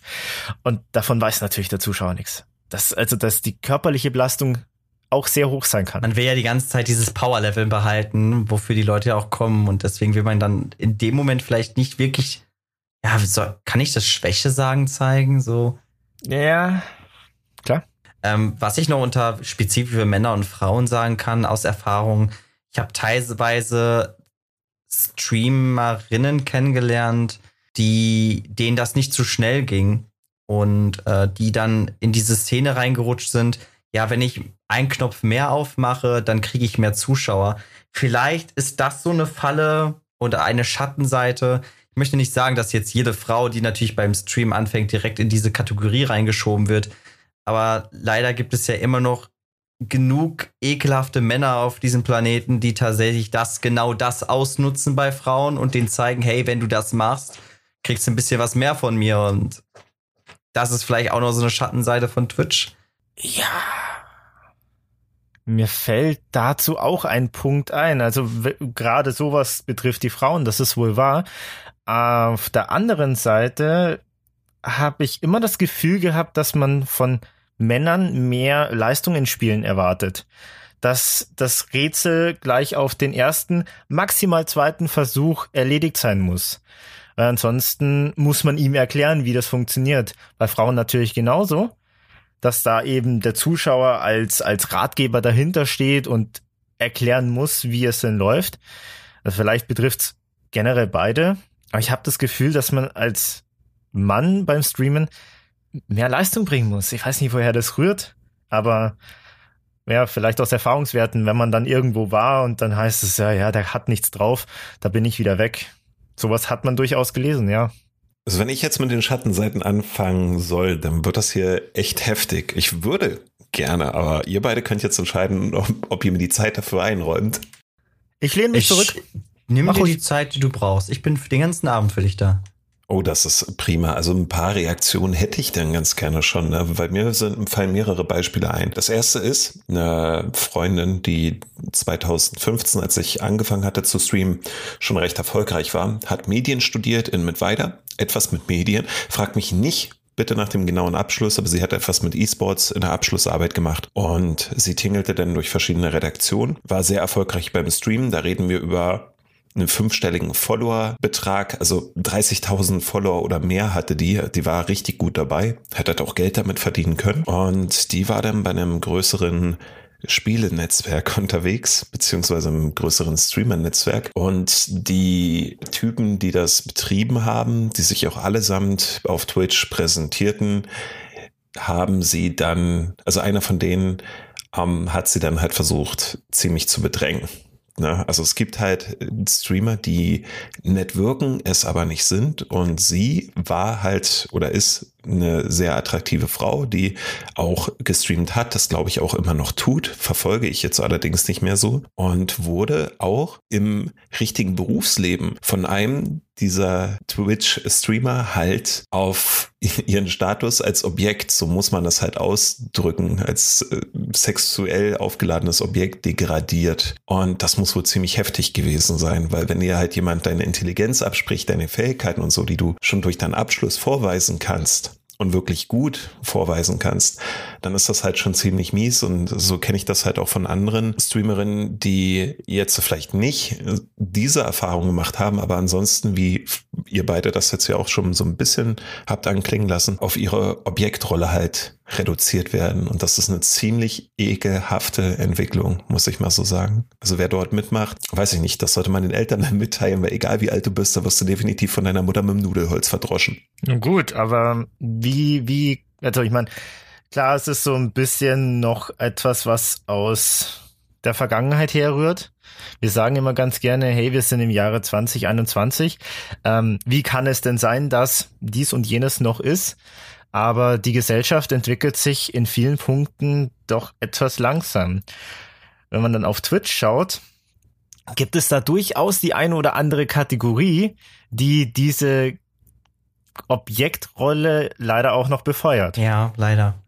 Also das wäre mein erstes Beispiel. Jetzt kommen wir in wirklich die Hardcore-Beispiele. Und ich bitte alle, die jetzt hier zuhören, nicht abzuschalten, nicht angewidert abzuschalten vor allen Dingen, sondern halt dran zu bleiben. Es wird dann auch wieder positiver. Ich habe noch zwei sehr krasse Beispiele. Und ich muss dazu sagen, halt um die jeweiligen Streamer zu schützen, als auch die Person, um die es generell geht, werde ich die Namen entweder gar nicht nennen oder halt so, dass man diese Person nicht mehr finden kann. Aber das ist ungefähr zwei Jahre her bin ich halt durch Twitch gebrowst, wie man das halt so nennt, und bei kleineren Kanälen gelandet. Da bin ich auf dem Kanal von einem älteren Schwaben namens Udo gelandet.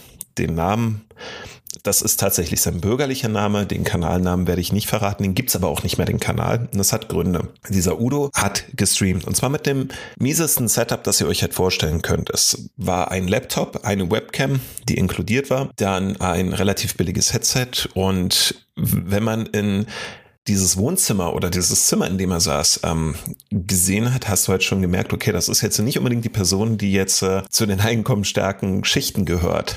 Und es ist auch nicht die Person, die jetzt äh, vermutlich zur Uni gegangen ist oder so, sondern diese Person war enorm vom Leben gezeichnet. Udo hatte aber eine tolle Idee. Und zwar hat Udo gesagt, ich kann nicht spielen, ich bin kein guter Gamer, aber obwohl ich einen sehr starken schwäbischen Akzent habe, möchte ich Märchen vorlesen. Und das hat er gemacht. Er hat auch eine relativ sonore Stimme, muss man dazu sagen, und hat halt begonnen, Märchen vorzulesen. Leider kam dann etwas sehr Negatives bei rum, dass sich irgendwelche Twitch-Nutzer halt über ihn lustig machten im Chat. Die haben ihn immer wieder gestört. Er hat seine Märchen vorgelesen, die haben auf einmal angefangen, ihn zu beleidigen. Leider Gottes ist Udo darauf eingestiegen das sah alles so zufällig aus und so. Und da war aber eine Streamerin mit dabei, die ich über zwei Ecken kannte. Und die habe ich halt angeschrieben, habe halt geschrieben, ey, kriegst du das gerade mit, was hier passiert und so? Also kann man da jetzt irgendwas tun? Und diese Person, angestellt bei der Bundeswehr, auch relativ erfolgreich als Streamerin, meinte, ja, komm mal bei uns in den Discord rein, ist super lustig. Und ich so, okay. Und bin dann dort rein in den Discord, da wo wir unsere Communities alle verwalten. Und dann stellte sich heraus, dass diese Streamerin tatsächlich ihre eigene Followerschaft als Mob auf den Typen losschickte, um ihn vor laufender Kamera fertig zu machen. Immer wieder mit denselben Sachen zu triggern und dafür zu sorgen, dass diese Person irgendwann einfach nicht mehr kann. Der hat dann halt auch sehr oft bei den Streams, bei denen ich dann öfter mal war, weil mich das wirklich interessiert hatte, wie er das moderiert, hat er dann abgebrochen, weil er einfach nicht mehr konnte und er wurde fertig gemacht. Und du warst dann im Discord parallel und hast mitgelesen, wie die den nächsten Angriff halt planen und so. Ich habe ihn dann halt irgendwann angeschrieben, aber halt gemeint, pass auf, die machen das am besten, deaktivier den Chat. Auch die Moderatoren, die du hast, die ein, an und für sich dafür sorgen sollen, dass Personen halt gesperrt werden und so, die arbeiten gegen dich, weil die entsperren diese Leute wieder, die lassen auch Beleidigungen zu, die über den Filter von Twitch eigentlich rausgenommen werden. Mach das nicht. Und er antwortete aber nur mit, nee, ich habe das alles im Griff. Und das hatte diese Person definitiv nicht. Aber es war nicht nur dieses ekelhafte Verhalten, dass sich dort dieser Mob gegen ihn gerichtet hat, sondern dass eine Streamerin die damals ein paar tausend Follower hatte, im Hintergrund noch dafür sorgte, dass, ja, dass diese Person einfach fertig gemacht wird. Und ich habe die Welt nicht mehr verstanden. Ich kann nicht nachvollziehen, was einen dazu bringt, eine Community derart zu mobilisieren. Wa warum? Weil du es kannst, oder? Es ist aber auch traurig, dass die Leute, dass es dann gar kein Gegenshooten war von der Community, sondern wirklich dann überall nur Menschen waren, die gesagt haben, alles klar, die machen wir nieder.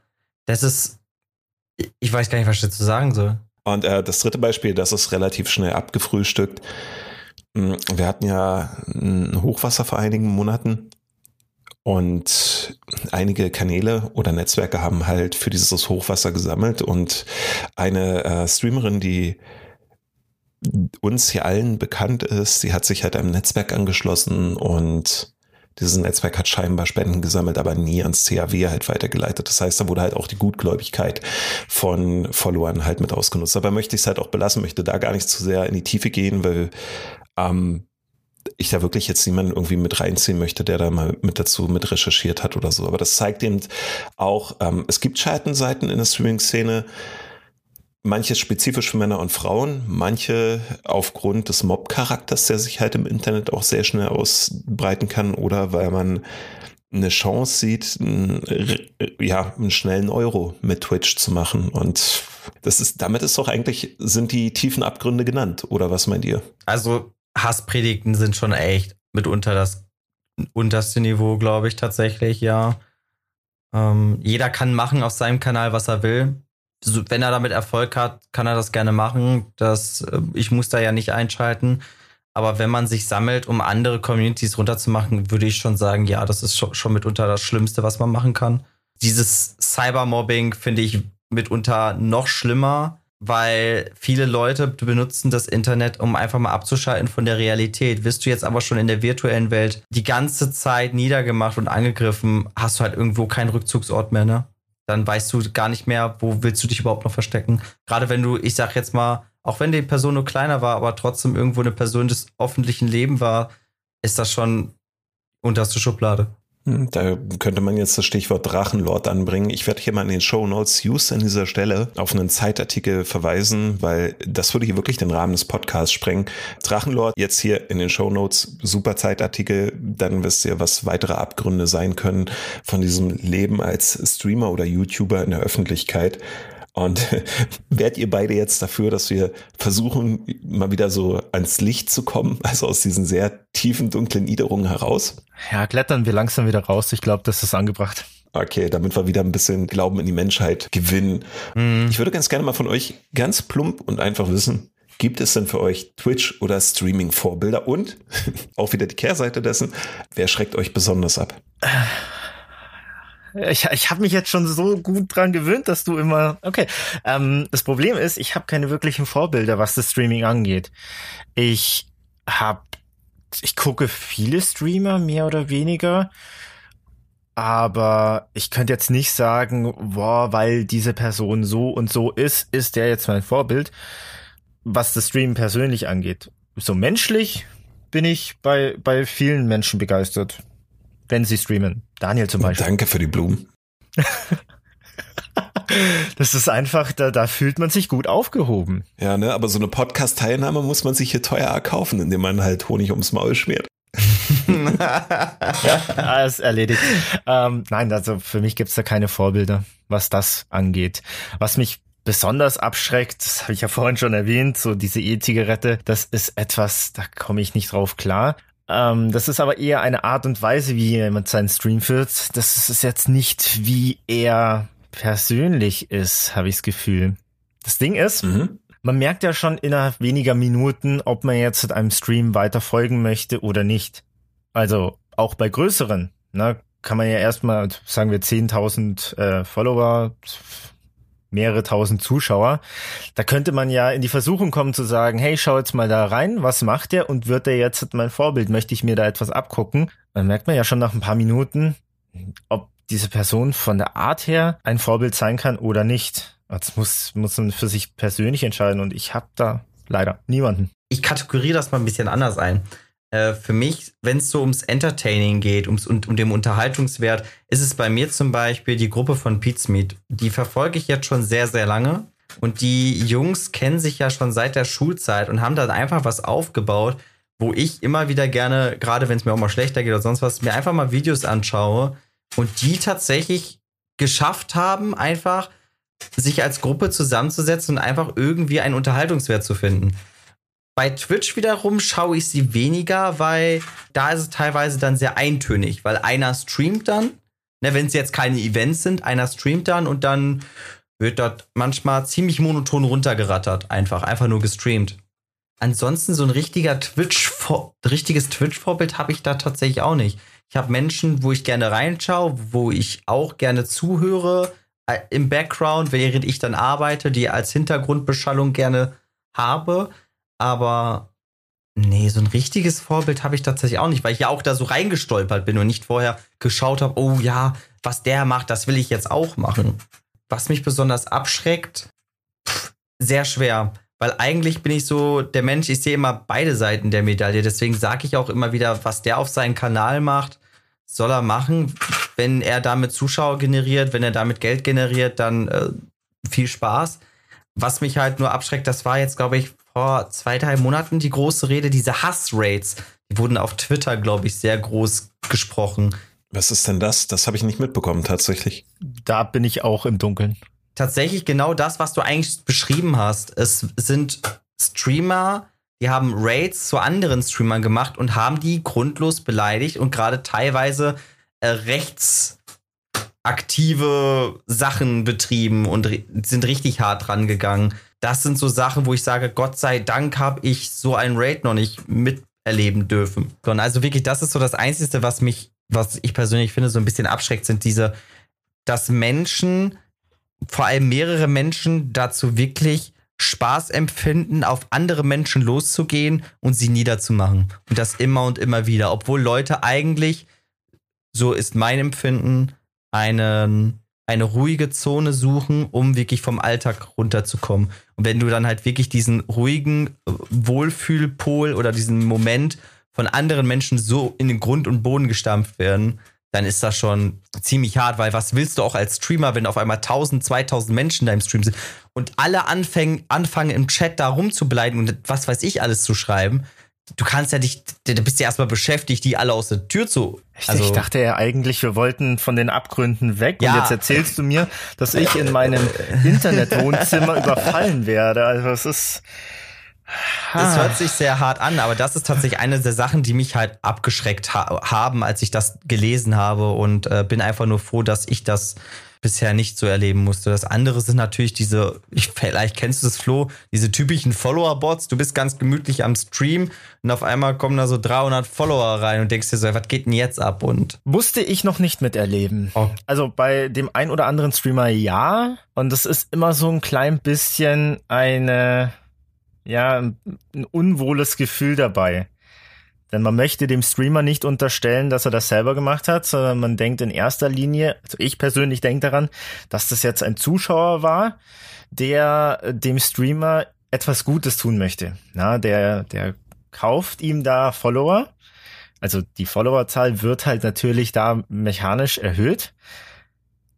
Aber letzten Endes ist das ja nichts Positives. Definitiv nicht. Deswegen bin ich ganz froh, es gibt ein externes Programm, wo man natürlich diese Follower auch wieder löschen kann. Das habe ich auch mehrmals benutzen müssen, leider, weil ich auch schon mal durch einen Follower-Bot auf einmal über 5000 Follower hatte und da bin ich definitiv nicht. Weil ich persönlich finde, selbst ich als Zuschauer, wenn ich in einen Channel reingehe und ich sehe auf einmal, der hat 10.000 Follower und dem gucken nur neun Leute zu zum Beispiel, äh, macht mich das selber sehr skeptisch. Ja, definitiv, weil da merkst du halt auch, dass viele versuchen, das Ganze aufzublähen, um sich dann, glaube ich, relevanter zu machen, oder? Schon irgendwie, ja. Auf jeden Fall. Das, das fühlt sich so wie die Überholspur an, die manche Leute nehmen wollen die aber irgendwie nach zehn Metern vorbei ist. Ich habe da einen Freund, ebenfalls Streamer, der, wenn er irgendwo hingeradet wird oder wenn er irgendwo in einen neuen Stream reinstolpert, der guckt sich immer erst gerne die Statistiken von dieser Person an, wie denn da die Followerkurve aussieht. Ist die natürlich? Also mit jedem Stream wächst das oder ist das so ein klein bisschen außerhalb der, der Kategorie. Also hat man da mal an einem Tag plus 500 plus 1000. Denn die Stufen sind ja dann doch sehr, sehr, ja, prägnant, dass man sagt, das ist immer so ein bestimmter Wert. Und wenn jetzt da solche Stufen dabei sind, dann wird er da auch nicht lange bleiben. Außer natürlich, die Kurve wird danach wieder korrigiert, wie Romsi das eben gemacht hat, dass diese Follower wieder entfernt würden, werden, weil man persönlich kann vielleicht gar nichts dafür. Das ist ja das Problem daran. Ja, kenne ich aber auch Fälle, wo ganz bewusst jemand, jemand anders damit beauftragt hat, die Follower zuzukaufen. Für eine kurze Zeit, die verschwinden dann irgendwie nach ein paar Wochen wieder, ne? Die werden ja runtergenommen, es sei denn, bezahlt es weiterhin. Das weiß ich nicht, da bin ich gar nicht drin. Im Vorfeld zum Podcast habe ich ein Beispiel mir rausgesucht. Also da werden wir vielleicht später noch drauf zu sprechen kommen. Bei dem sieht die Follower-Kurve so aus, dass der relativ zu Beginn einen sehr großen Anstieg hatte. Und so nach etwa, ich würde jetzt sagen, einem Jahr sind die dann verschwunden, so wie du sagst. Also jetzt nicht so nach ein paar Wochen, sondern erst so nach einem Jahr ungefähr ist es wieder runtergegangen und seitdem sieht es auch natürlich aus. Ich weiß jetzt nicht, ob, was ich davon halten soll, weil im ersten Moment schreckt mich das schon wieder ab. Mhm. Weil ich mir denke, der hat angefangen und wollte die Überholspur. Und irgendwann hat er dann gemerkt, okay, jetzt funktioniert's, jetzt kann ich darauf verzichten. Ich verstehe, was du meinst. Ich kenne das tatsächlich. Äh, ich habe mal einen Streamer gesehen, weil ähm, ich ja vorhin schon sagte, dass von Square Enix mal unterstützt wurde. Äh, auch ein Streamer, der Final Fantasy XIV online dann tatsächlich gestreamt hat. Äh, der hatte 200 Zuschauer gehabt, ähm, dabei aber keinen, der wirklich geschrieben hat über mehrere Minuten lang. Und wenn du mal bei Twitch dann reingeschaut hast unter Benutzer in der Liste, wurde da auch nicht wirklich viel angezeigt. Ich weiß, dass teilweise auch Zuschauer angezeigt werden, die nicht eingeloggt sind bei Twitch. Aber trotzdem, das hat mir halt auch zu denken gegeben, weil er war Partner, hatte aber äh, nur drei Emote-Slots frei. Also der hatte nur drei Emotes drinne gehabt und als Affiliate hast du ja schon deine sieben dann und als Partner kriegst du ja dann noch mehr. Das war dann auch so, wo ich mir dachte, okay, der benutzt dann auch tatsächlich Viewerbots und Followerbots, was ich sehr, sehr traurig finde. Und da bin ich dann auch tatsächlich dann nicht mehr lang geblieben, weil egal wie gut der Streamer war, weil mich das teilweise auch schon wieder abgeschreckt hat und ich dazu keine Lust hatte, ihm zuzuschauen. Ja, also da merkst du dann halt, dass jemand auch wirklich um Aufmerksamkeit buhlt oder halt ganz schnell irgendwo hin möchte, wo dich ansonsten auch ehrliche Arbeit eigentlich nur hinträgt. Aber dazu kommen wir dann ja später noch. Mag jemand von euch beiden mir noch schnell den Ball zuspielen für die Frage?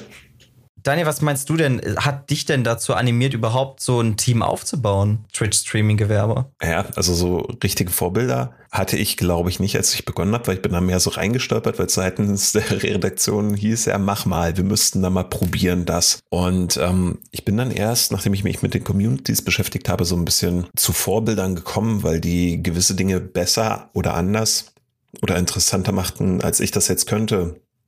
Also dazu gehört ihr beide, weil ich bei dir zum Beispiel, Dromsi, sehr oft immer mitbekommen habe, dass diese soziale Ader dort auch voll durchschlägt. Bei Flo war das einfach der unfassbare Galgenhumor, ähm, den er öfter mal an den Tag legt, wenn in League of Legends was ein Teamspiel ist. Das komplette Team eigentlich auseinanderfällt. Und ähm, das habe ich mir halt immer sehr gegeben. Und ich muss dazu sagen, ich habe bis heute nicht begriffen, wie League of Legends funktioniert. Ich habe mir das immer bei Flo gegeben, auch teils stundenlang, habe aber keine Ahnung, was man eigentlich tun muss. Aber ich fand es halt immer sehr lustig. Es gab dann halt noch andere Vorbilder, ähm, die ich jetzt auch namentlich nennen möchte, weil die mir halt auch gezeigt haben, wie man gewisse Dinge angehen kann. Das war über den habe ich dann auch Flo erst kennengelernt. Ähm, ein Kanal, der heißt Mobs der Zitronenfalte, der sehr viele verschiedene Sachen immer durchspielt und zum Beispiel eine sehr spontane Art hatte, auf das Spiel zu reagieren, was ich bis heute nicht kann. Ich kann das bis heute nicht. Ich kann bis heute nicht wirklich spontan auf Dinge reagieren, die im Spiel ähm, vorkommen, die dort stattfinden. Dann ähm, ein österreichischer Streamer, Nachtmar TV heißt er, der zum Beispiel sehr viel im Retro-Bereich halt spielt und das aber mit sehr klassischer Hardware auch macht, also nicht mit den emulierten Geschichten. Und es gab dann halt diverse Wissenschafts- oder Zeichenkanäle. Und von den Wissenschaftskanälen ist es zum Beispiel einer, der heißt Ach Nina. Und Nina baut Roboter die hat das nicht gelernt, wenn ich das richtig der Beschreibung entnommen habe oder so, sondern die bastelt halt einfach Roboter, sprechende Küchenwagen und dergleichen, weil sie Bock darauf hat. Und da guckst du dabei zu, wie die halt Code programmiert. Das ist super krass gelayoutet, also wirklich hochprofessionelle Produktion mittlerweile. Und die scheitert öfter daran. Und da merkst du dann halt erstmal über die Art, die sie halt auch an den Tag legt, dass das halt ganz normal ist.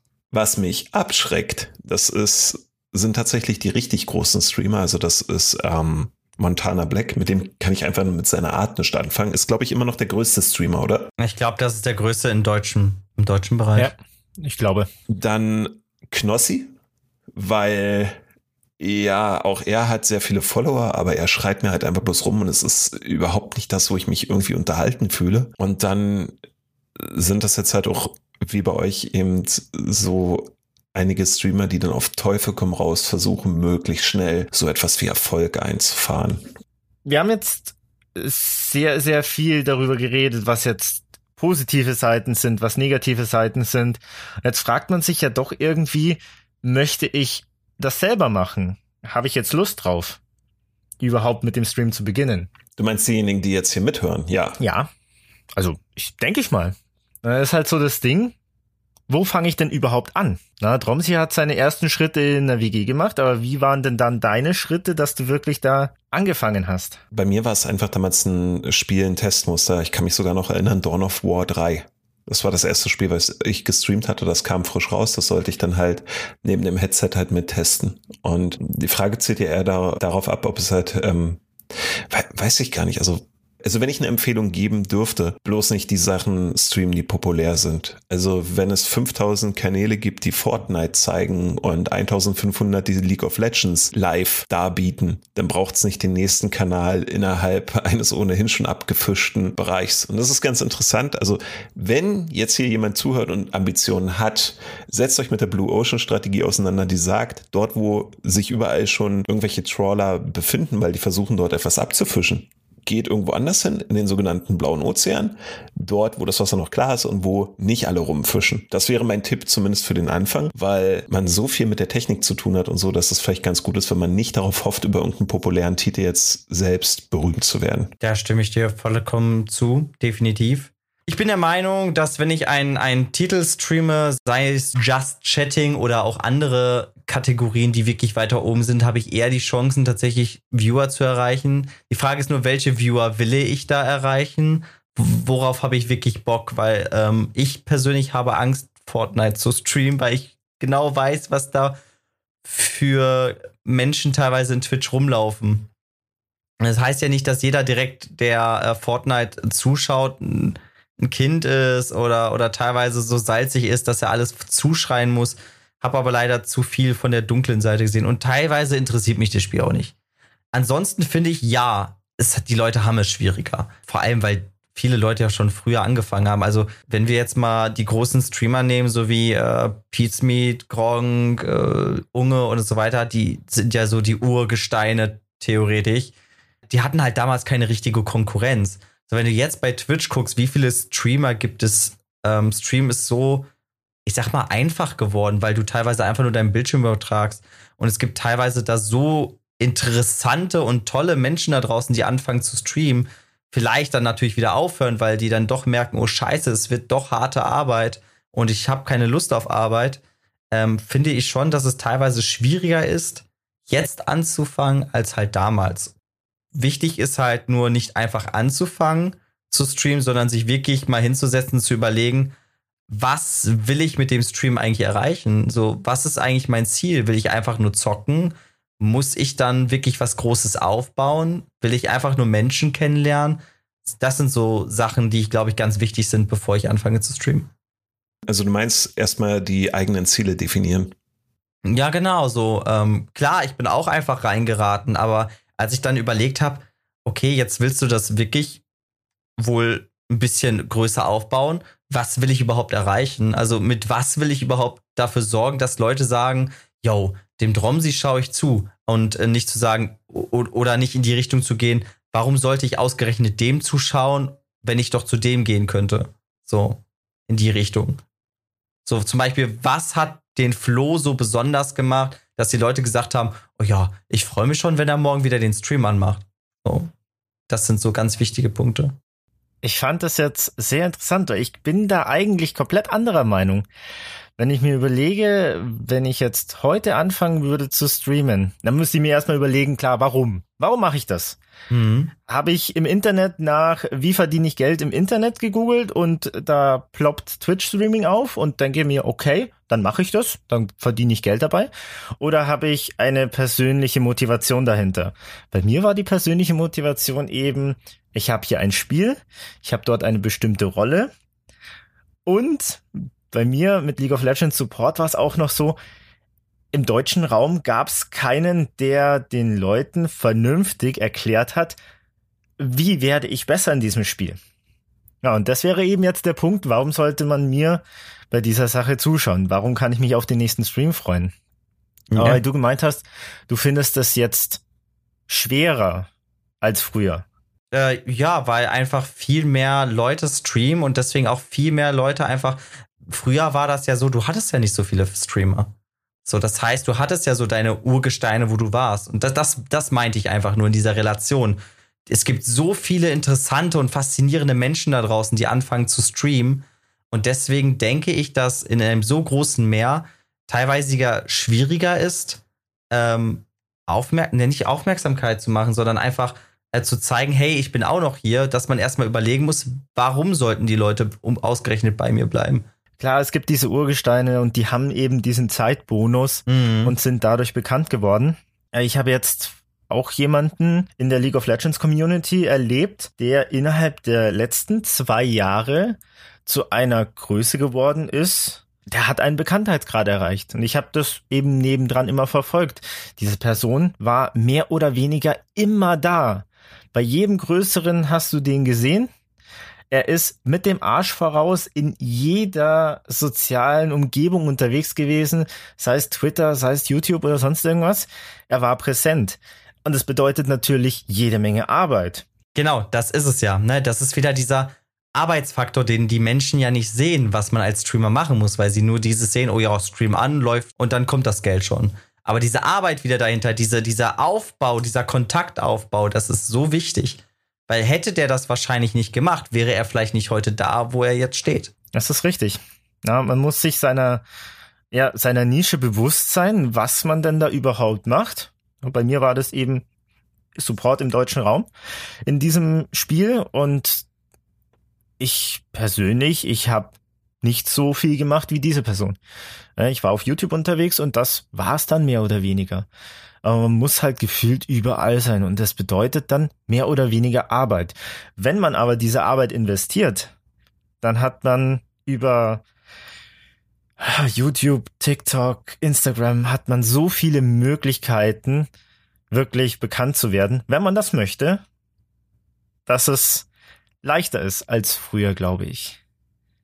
Das ist eben, ja, man muss, man muss sich einfach dessen bewusst sein, dass man nicht mehr einfach nur den Stream anmacht und dann, weil man Final Fantasy 14 online startet, hat man plötzlich glücklicherweise 1000 Zuschauer. Mhm. Das, dieser Fall existiert letztendlich nicht mehr. Das ist es nicht. Man muss jetzt andere Wege gehen. Äh, diese äh, anderen Wege sind eben kein Münzwurf, sondern harte Arbeit. Ja, und das schreckt natürlich aber auch wieder viele Menschen ab, ne?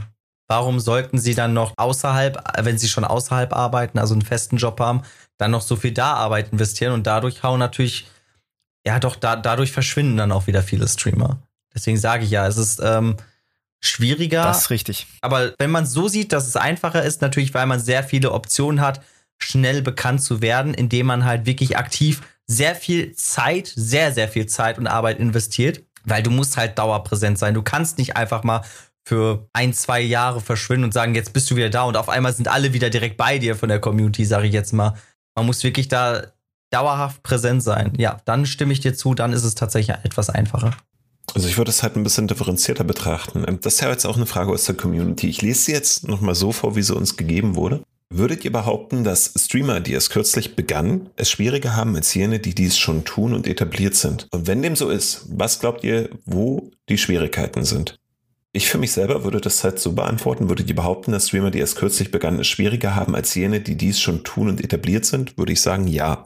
Weil viel von dem, was ihr jetzt gerade gesagt habt, was man an Arbeit investieren muss, was man an langem Atem auch beweisen muss und vielleicht auch ein gewisses Durchhaltevermögen an den Tag legen muss, um zu gucken, wo ist jetzt die Nische, in die ich reinpasse, auf welche Arten und Weisen muss ich moderieren, welche Spiele passen denn eigentlich zu mir und so. Ähm, es ist schon ein bisschen schwieriger, weil das an gewisse Grundeigenschaften appelliert, die einige schlicht und ergreifend nicht mitbringen. Und eine Parallele kann ich dazu ziehen zu Podcasts, weil ich hatte vergangenes Jahr mit einem Freund zusammen begonnen, Podcasts zu machen. Das war immer geplant als Spielwiese, um diesen Podcast, also tatsächlich den jetzt hier für Euronics mit vorzubereiten. Aber viele andere haben halt auch im Corona-Jahr angefangen, Podcasts zu machen. Und da hat es eine interessante Statistik gegeben, dass über 90 Prozent der Podcasts, die neu begonnen wurden, bereits nach einer Folge wieder ihren Betrieb einstellten. Und das ist ein ganz schönes Beispiel dafür, ne? Also was ist denn, wenn ich eine Folge Podcasts gemacht habe oder einen Stream? Ja, vielleicht habe ich jemanden erreicht ein oder zwei Personen. Aber dann springen halt schon die ersten ab. Dann nach zwei, drei Folgen dünnt sich das Ganze noch weiter aus, weil die dann feststellen, oh, ist ja wirklich Arbeit, so etwas mit vorzubereiten, auch nachzubereiten, vielleicht das Ganze drumherum und so weiter und so fort. Und das heißt, je länger du dabei bleibst, desto etablierter bist du ja schon, weil du mehr Folgen, mehr Streams, mehr Inhalte bieten kannst, als das bei anderen der Fall ist. Und wenn diese Inhalte und das als Qualitätskomponente wirklich gut sind, dann bleiben die Leute auch irgendwie bei dir hängen. Und insofern denke ich, dass das halt schon ein bisschen schwieriger ist, weil vielen diese Eigenschaften einfach abgehen. Damit wären, glaube ich, auch die Schwierigkeiten so ein bisschen benannt. Weil was Technik und sowas angeht, das ganze Internet ist voll mit Tutorials. Die Technik könnte eigentlich nicht zugänglicher sein. Und es gibt für jedes Gesicht, für jede Konsole, für jede Stimme, für jede Spielart definitiv das Zubehör, die Technik, die Software, die dich dabei halt unterstützt. Definitiv bin ich deiner Meinung. Das ist auch das, was wir im Endeffekt gerade gesagt haben. Ne? Wenn du wirklich diese Arbeit auf dich nehmen willst, und ich glaube, damit gehen wir auch, sind wir eigentlich auch schon fast in die nächste Kategorie reingerutscht, diesen Traumberuf Streamer was, wenn man diese Arbeit wirklich investieren will, tatsächlich ein, ein schöner Beruf sein kann. Ich glaube, dass wir das noch sehr schön verbinden können, aber ich würde noch mal kurz ganz gerne was äh, zum Punkt davor sagen. Wenn man sich eben fragt, als neuer Streamer, ob das jetzt schwieriger ist, mir ist da gerade noch ein Punkt eingefallen, der sehr interessant zu diesem Podcast-Thema eigentlich passt. Klar, die Leute haben einen Podcast aufgenommen, und die stellen ihn ins Internet und bekommen eben keine Reaktion. Wir hatten das vorhin das Thema, dein bestes Erlebnis mehr oder weniger oder das, das erste große Erlebnis, dass du Reaktion drauf bekommen hast.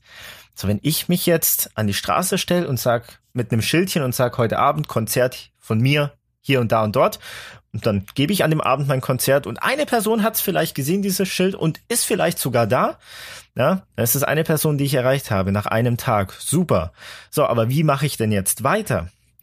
Wie erreiche ich mehr Menschen? Und das ist, glaube ich, eine Riesenhürde für neue Streamer, dass sie A, nicht wirklich wissen, was habe ich für Baustellen, um irgendwie jetzt in dieses Thema mehr reinzukommen, um da bekannter zu werden und so weiter und so fort. Auch wenn es so viele Tutorials gibt, steht man ja erstmal da und denkt sich, okay, was mache ich jetzt? Und dann hat man, wenn man beginnt, seine theoretisch 10 bis 20 Baustellen wie Ton, wie ähm, Computer, sei es jetzt Einstellungen in einer Streaming-Software und so weiter und so fort. Aber man weiß vielleicht gar nichts von diesen Baustellen. Man muss erstmal auch herausfinden, wie mache ich etwas, wie komme ich da weiter voran und dann eben sich informieren. Das ist eine riesen Schwierigkeit, die ich da sehe.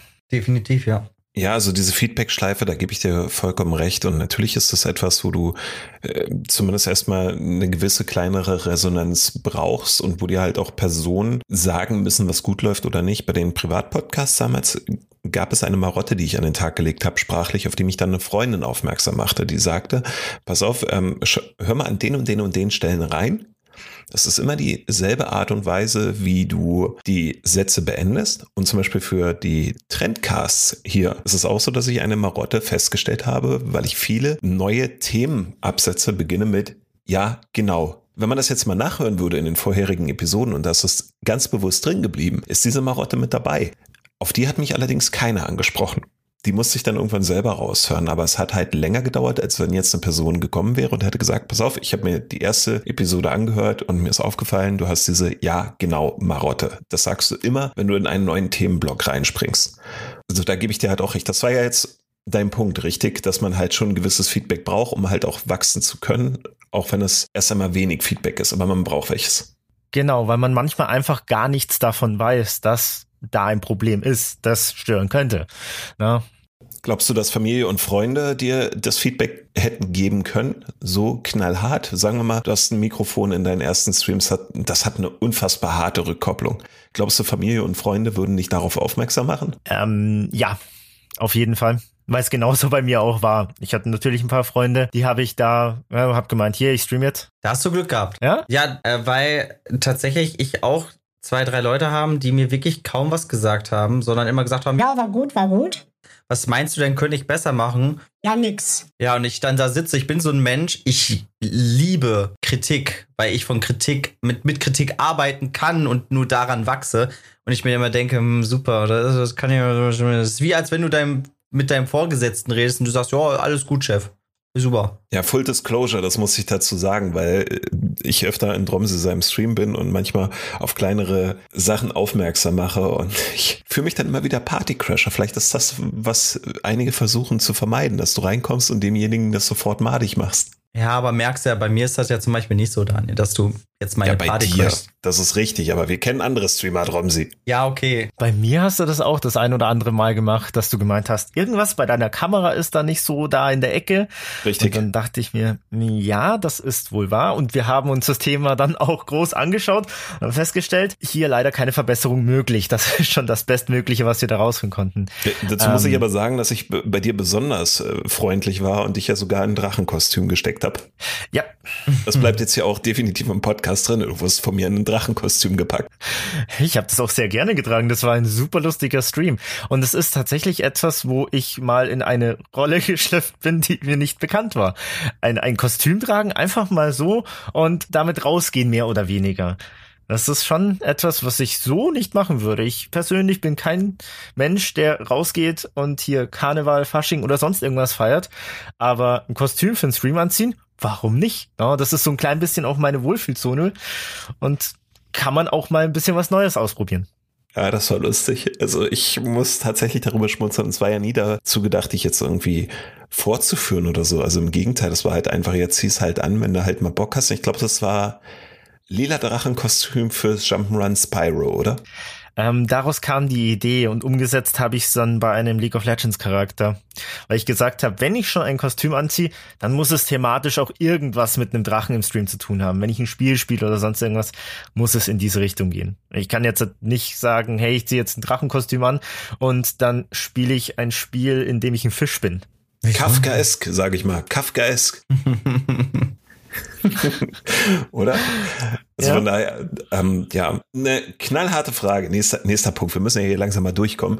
Bitte um ein Wort antworten, nämlich ja, nein. Traumberuf Streamer. Was denkt ihr? Ist das ein Traumberuf? Nein. Ähm, boah, das ist mit einem Wort. Ja. Oder nein, also je nachdem.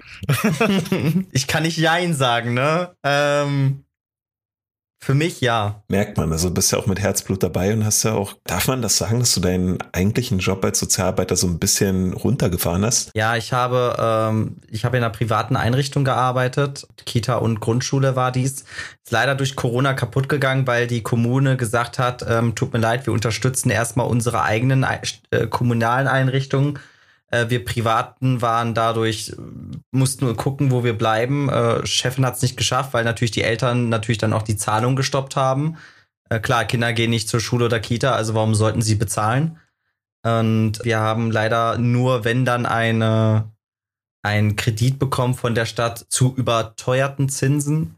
Äh, das hat meine Chefin nicht eingesehen und somit ist sie in die Insolvenz gegangen, leider.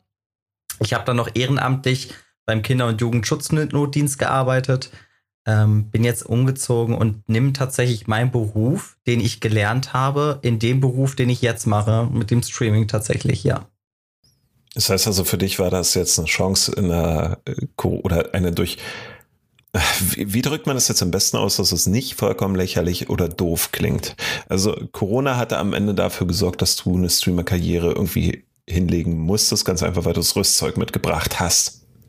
Ja, schon. Also ich habe ja schon natürlich gestreamt vor Corona mhm. und habe schon überlegt, das auch äh, zu machen und war dann immer wieder mal mit Leuten am Sprechen, die so ein bisschen Ahnung davon hatten. Und dadurch bin ich dann auch dahin gerutscht und habe das immer wieder aufgebaut. Dann bin ich von der Vollzeit in die Halbzeit gegangen, weil ich natürlich immer schauen musste, irgendwie muss ich mich ja erstmal finanzieren am Anfang. Ist ja nicht so, du fängst an und sofort kriegst du das Money von Twitch und kannst alles finanzieren, den, den Beruf, also die Reinvestierung in deinen Kanal, deine Miete, das Essen und so weiter. Und ich habe tatsächlich das Glück, dass ich eine wundervolle Freundin habe, die äh, mir die Chance gegeben hat, hey, wenn du das wirklich machen willst, dann macht es, dann baut es auf. Und äh, jetzt bin ich tatsächlich so weit schon, dass ich sagen kann, ich kann die Miete, das Essen, das, was wir hier brauchen, theoretisch bezahlen. Ja, es geht in diese Richtung. Das ist halt echt großartig, aber wie ist es denn jetzt bei dir, Flo? Also ich meine, du hast ja eine relativ hohe Zahl an Followern gehabt und man hat halt auch gemerkt, dass dir das zwar Spaß machte, League of Legends zu zeigen und mit deiner Community zu besprechen, auch mal andere Spiele anzuspielen, aber irgendwie hatte ich auch als Zuschauer dann das Gefühl, dass dann irgendwann die Luft raus war. War das so auch der Zeitpunkt, wo du dann halt vielleicht festgestellt hast, dass es jetzt eben nicht das sein könnte, was man als Beruf jetzt 24-7 macht? Das ist genau der Punkt. Also ich habe in der Vergangenheit immer wieder mal ähm, meinen Streamplan umgelegt. Ja, mal habe ich gestreamt, wenn halt gerade die Zeit war, mal habe ich gestreamt mehr oder weniger täglich, je nachdem, was das Leben gerade für eine Phase geboten hat. Und dann eben zur Corona-Zeit habe ich mir gesagt, okay, es gibt jetzt einen Streamplan. Montag, Mittwoch, Samstag war es damals. Und dann habe ich das über ein Jahr so durchgezogen. Mhm. Und das ist genau das Problem. Ich habe mir einen Plan gemacht und die Leute konnten natürlich sich daran halten. Ich habe da auch dann nur den Tag meine drei, vier Stunden gestreamt und es gab auch mal den einen oder anderen Sonderstream, aber es war ein Plan da, es war praktisch eine Struktur und man muss sich dann für jeden Stream wieder ein Thema überlegen. So, was mache ich an diesem Tag? Ja, das ist jetzt nichts, was ich vorher ankündigen kann, weil manchmal kommen eigentlich so, so, so unvorhergesehene Änderungen in dem Spiel, wo man sagt, okay, das thematisiere ich jetzt als nächstes.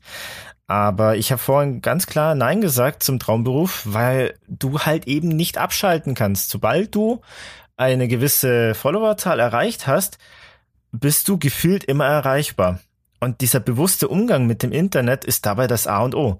Wann schalte ich wirklich ab? Weil dass im Endeffekt so ein Streamer als Beruf ist eine Art Selbstständigkeit. Du bist selber für alles verantwortlich, was du da machst. Und Selbstständigkeit heißt ja selbst und ständig. Also du musst mehr oder weniger ständig was machen. Aber den Internetumgang, ja, wann schalte ich wirklich ab? Das muss man lernen. Und es ist extrem schwer zu lernen in der heutigen Zeit, wann man wirklich das Handy, den PC, lieber mal eine Stunde mehr auslässt. Und das ist auch der Punkt. Ist, ist dieses, dieser, dieser Plan, den ich mir da gemacht habe, der war für den Stream, für den Kanal selber ein guter Weg. Ab diesem Zeitpunkt habe ich auch wirklich eine, eine Steigerung an Followern, an Zuschauern bemerkt in der Statistik. Aber selber war ich irgendwann an dem Punkt, wo ich gesagt habe, boah, heute habe ich eigentlich keine Lust.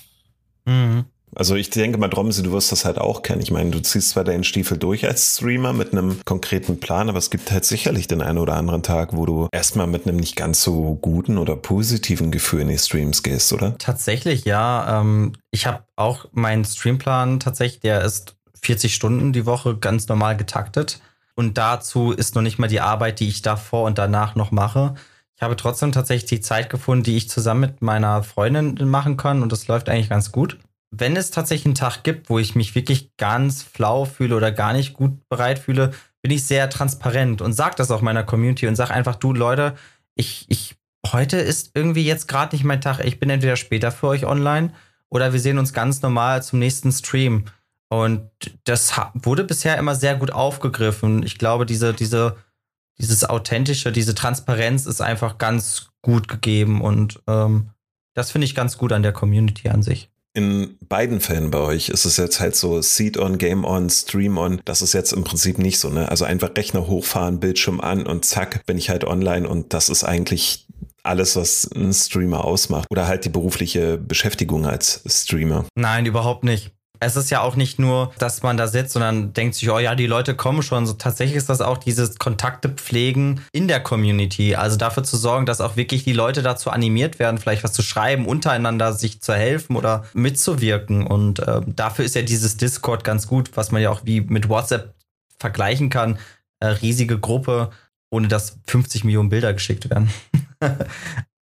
Ja, und das ist dann noch den Kontaktaufbau zu anderen Streamern oder Gaming-Netzwerken zu suchen, um da vielleicht noch was äh, zusammenzureißen. Also es ist wirklich sehr, sehr, sehr viele Arbeit nebenbei, die man machen muss und möchte. Also teilweise, bevor ich streame, sitze ich ein, zwei Stunden vorher am Rechner und bin alles am Vorbereiten, am zu schauen, wo könnte ich noch was machen, wo könnte ich vielleicht noch dafür sorgen, dass in Zukunft noch was passiert oder noch mehr passiert oder ich bin wieder am Organisieren für zukünftige Events, die eigentlich erst in drei, vier Monaten oder fünf Monaten stattfinden, aber auch da schon zu arbeiten.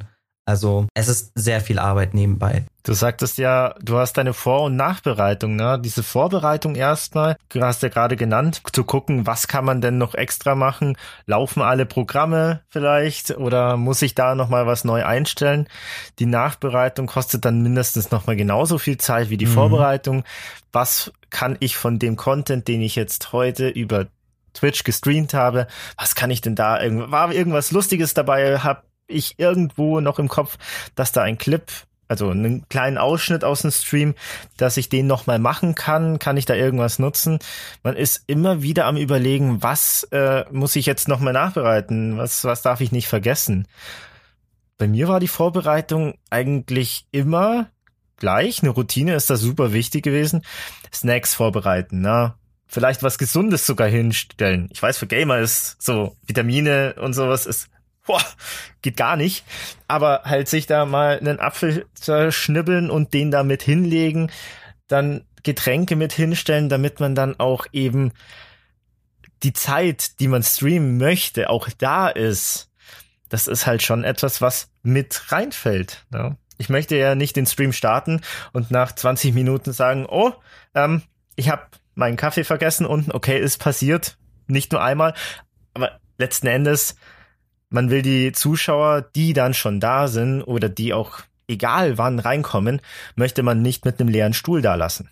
Definitiv, bin ich deiner Meinung.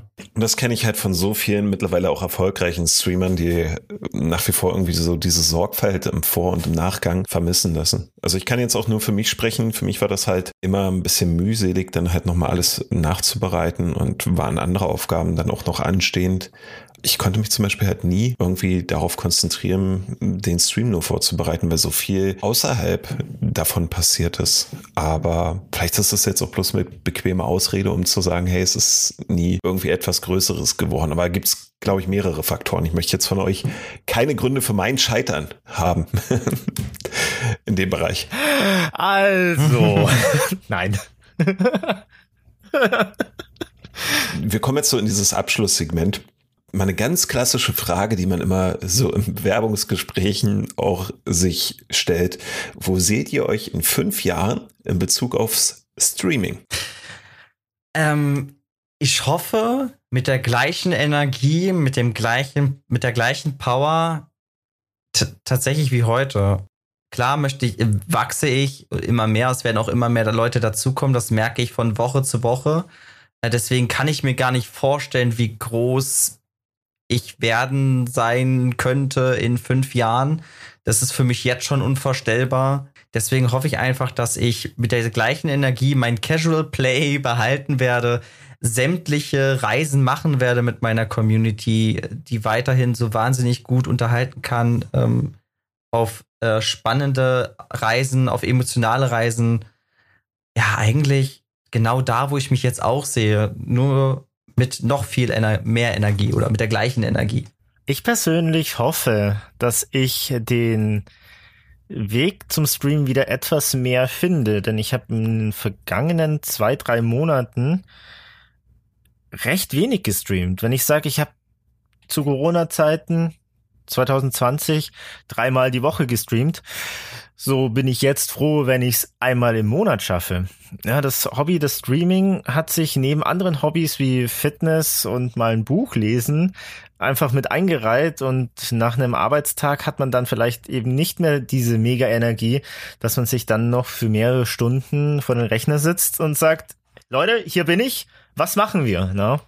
Das, das, die Energie habe ich nicht mehr. Aber ich hoffe, dass ich eben da wieder ein bisschen den Bezug dazu finde und vielleicht für mich eine gesunde Routine zum Streamen entwickle, dass ich sage, hey, einmal die Woche ähm, bin ich da und erlebe mit der Community was. Das wäre auf alle Fälle schön. Also weil wie gesagt, die Streams sind halt super angenehm. Von Dromsi habe ich ja fast schon viel zu viel in der Woche, wenn ich dann halt immer mal reinschaue. Aber wobei ich halt auch dort sagen muss, dadurch, dass du ja ein bisschen mehr als Final Fantasy 14 spielst, bin ich da ja auch gut unterhalten. Und Flo, bei dir hatte ich halt auch mitbekommen, Hollow Knight war somit das letzte, was du gespielt hattest, ne? Genau, das Metroidvania-Genre, das ist aus meiner Kindheit doch jetzt aktuell wieder sehr präsent. Und dementsprechend, das, das versucht man dann schon irgendwie zu leben. Wäre schön, wenn wir davon ein bisschen mehr mitbekämen. Und wenn man jetzt nochmal so fragt, weil das ja auch so ein, so ein Sehnsuchtsziel von vielen Jugendlichen ist, das habe ich früher im Einzelhandel, ich habe ja für einen Spielehändler ähm, gearbeitet oder halt auch in den Redaktionen, wo ich über Spiele berichtet habe. Viele wollen ja so in diese Gaming-Branche hinein und hoffen, dass sie da über Twitch vielleicht Fuß fassen, vielleicht eine große Nummer werden und so. Wollt ihr denn in dem Bereich wieder herein oder drinnen bleiben oder wollt ihr auf einen anderen Bereich ausweichen? Ähm, bei mir ist das sehr vielfältig. Viele, ich habe schon auch diese typischen Just Chatting Streams gemacht. Das heißt, man sitzt einfach nur da und spricht über ein Thema. Werde ich auch wieder mehr in den Fokus nehmen, weil ich echt schon viele Nachrichten bekommen habe mit wie, hey, können wir mal über das sprechen oder das, darüber sorge ich mich. Ähm, jetzt mittlerweile haben wir auf unserem Kanal den Kummerkasten, wo sogar da aktiv geschrieben wird, dass Leute, die wirklich alltägliche Probleme haben und irgendwie andere Meinung suchen ähm, oder um Hilfe bitten, um wirklich die Hilfe suchen, tatsächlich darüber gesprochen wird und ähm, sowas in den Fokus zu nehmen. Und natürlich äh, will die Community auch das irgendwann nehmen, dass wir tatsächlich in die Richtung Kochstreams gehen. Also bei mir wird es einen bunt gemischten Salat geben, von Gaming hin bis zum auf, auf der Herd brennt die ganze, ganze Bude Stream. Du hast also keine Rauchmelder. Nee, ich habe schräges Dach, da brennt schneller, oder Flo? Ach du, ein bisschen mehr Akustik ist doch nicht schlecht, wenn dann so ein Beep, Beep, Beep, Beep dabei ist, ist doch, ist mal was Neues. Also, kann man auf jeden Neues Alert-System. wie, wie ist es denn jetzt bei dir, Flo? Also Gaming-Branche, ja oder nein? Ähm, ja, schon eher. Also ich kann mir nicht vorstellen, mein Setup unten in der Küche aufzubauen und da dann irgendwie einen Kuchen zu backen oder sowas. Ich sehe mich da experimentell eher im Gaming in neuen Genres. Also, dass da vielleicht mal ein Shooter dabei ist, ein Racing Game oder sonst irgendwas. Einfach mal reinschauen, sich überraschen lassen. Was, ich kenne dieses Spiel nicht. Was bietet mir dieses Spiel? Ich habe mich null darüber informiert. Einfach rein. Und ich weiß nicht, ob jetzt das dann super unterhaltsam für die Zuschauer ist, dass der Streamer, oder in dem Fall halt dann ich, was Neues erlebt, dass er da einfach auf komplett dunklem Terrain unterwegs ist und nicht weiß, was er da macht. Aber das wäre eigentlich grundsätzlich mein Weg, den ich gehen möchte. So Just Chatting ist immer ein Ding. Sich unterhalten während einem Spiel ist immer schwierig, weil da kannst du nicht die ganze Zeit ein bierernstes Thema im Chat irgendwie mitbehandeln, sondern es gibt für mich persönlich immer Gaming oder eben Unterhaltung zu einem bestimmten Thema. Das zu mischen ist sehr schwierig und ich habe nicht das Bedürfnis, eben beide Interessensgruppen, also die, die jetzt sich einfach nur unterhalten wollen und die, die einfach nur dem Spiel folgen wollen, die zu mischen. Na, dann trenne ich das lieber. Und dann habe ich auch für mich persönlich da mehr Ruhe in meinem Stream drinnen. Ja, das ist dann halt verständlich. Also ein bisschen, ein bisschen variantenreicher im Fall von Dromsi, ein bisschen auf das Gaming weiter fokussiert bei dir. Aber könnt ihr euch dann zum Beispiel vorstellen, PR-Manager zu werden? Also Dromsi jetzt zum Beispiel bei dir, du hast ja mit Square Enix schon zusammengearbeitet. Könntest du dir denn vorstellen, für die Online Final Fantasy Spiele Marketing Manager in Deutschland zu werden oder Marketing Mitarbeiter? Das ist schwierig, weil das wieder so ein Thema ist, womit ich mich noch nie befasst habe.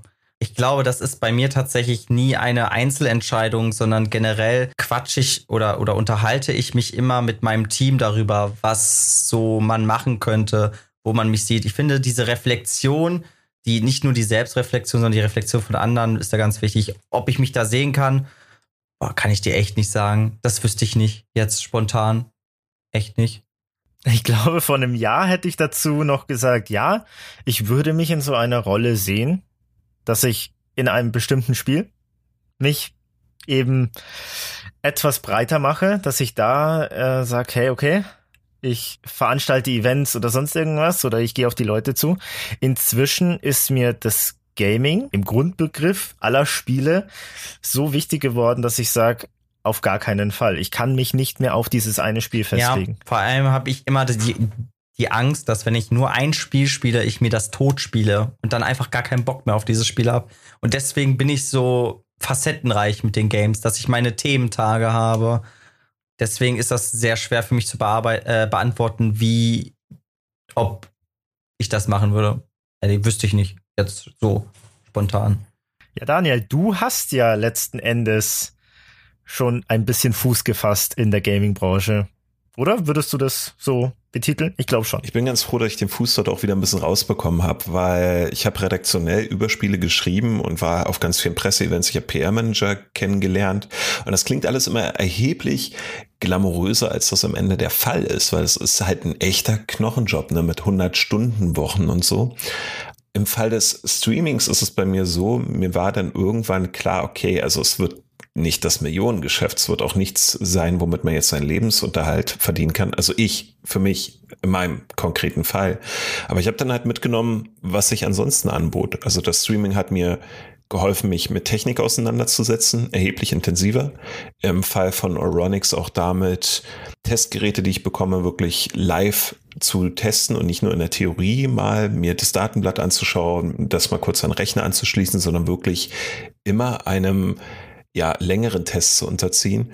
Und ich habe andere Skills, glaube ich, mitgenommen, die dann zum Beispiel dazu führten, dass ich diese Podcasts hier machen kann, wofür ich sehr dankbar bin, weil das habe ich beim Streaming mitgenommen und das können halt auch viele. Also wenn du am Ende keine Millionen mit Twitch verdienst, ist doch vollkommen okay. Vielleicht hast du halt andere Fähigkeiten, die dir später in einem anderen Bereich helfen, währenddessen mit erworben. Und das ist ja auch eigentlich ganz praktikabel und sehr wertvoll ich möchte halt nicht in der Gaming-Branche drinbleiben und auch nicht beim Streaming. Weil zum Beispiel bei uns sieht die Arbeitsaufteilung jetzt so aus, ich krieg ähm, beispielsweise ein Testmuster, zum Beispiel von der LW Media.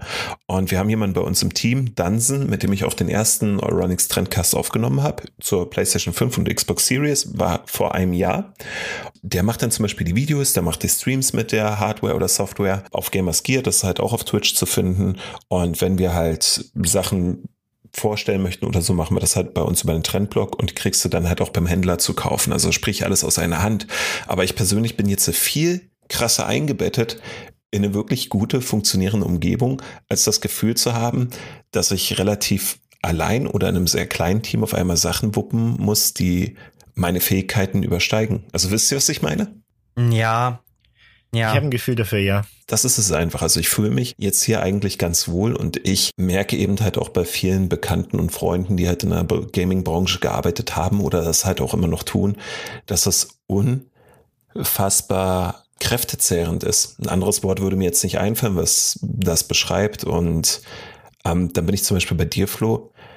Ich hatte über die Jahre dann immer das Gefühl, wenn du zum Beispiel als Spieleredakteur unterwegs bist und jede Pressemitteilung liest oder als begeisterter Gamer alles mitschneidest, dass du eigentlich alles, was es zu dem Spiel zu wissen gibt, weißt, bevor du das Spiel das erste Mal auf deinem Rechner installiert oder in die Konsole geschoben hast. Und für mich waren die besten Erfahrungen, sowohl beim Streaming als auch privat, immer die, wo ich mir ein Spiel gekauft habe, das konnte auch ein populäres sein, und überhaupt nicht wusste, was mich erwartet. Und diese Überraschung die würde ich ganz gerne erleben und vielleicht auch wieder in einer Community, aber dann hoffentlich nur hobbymäßig.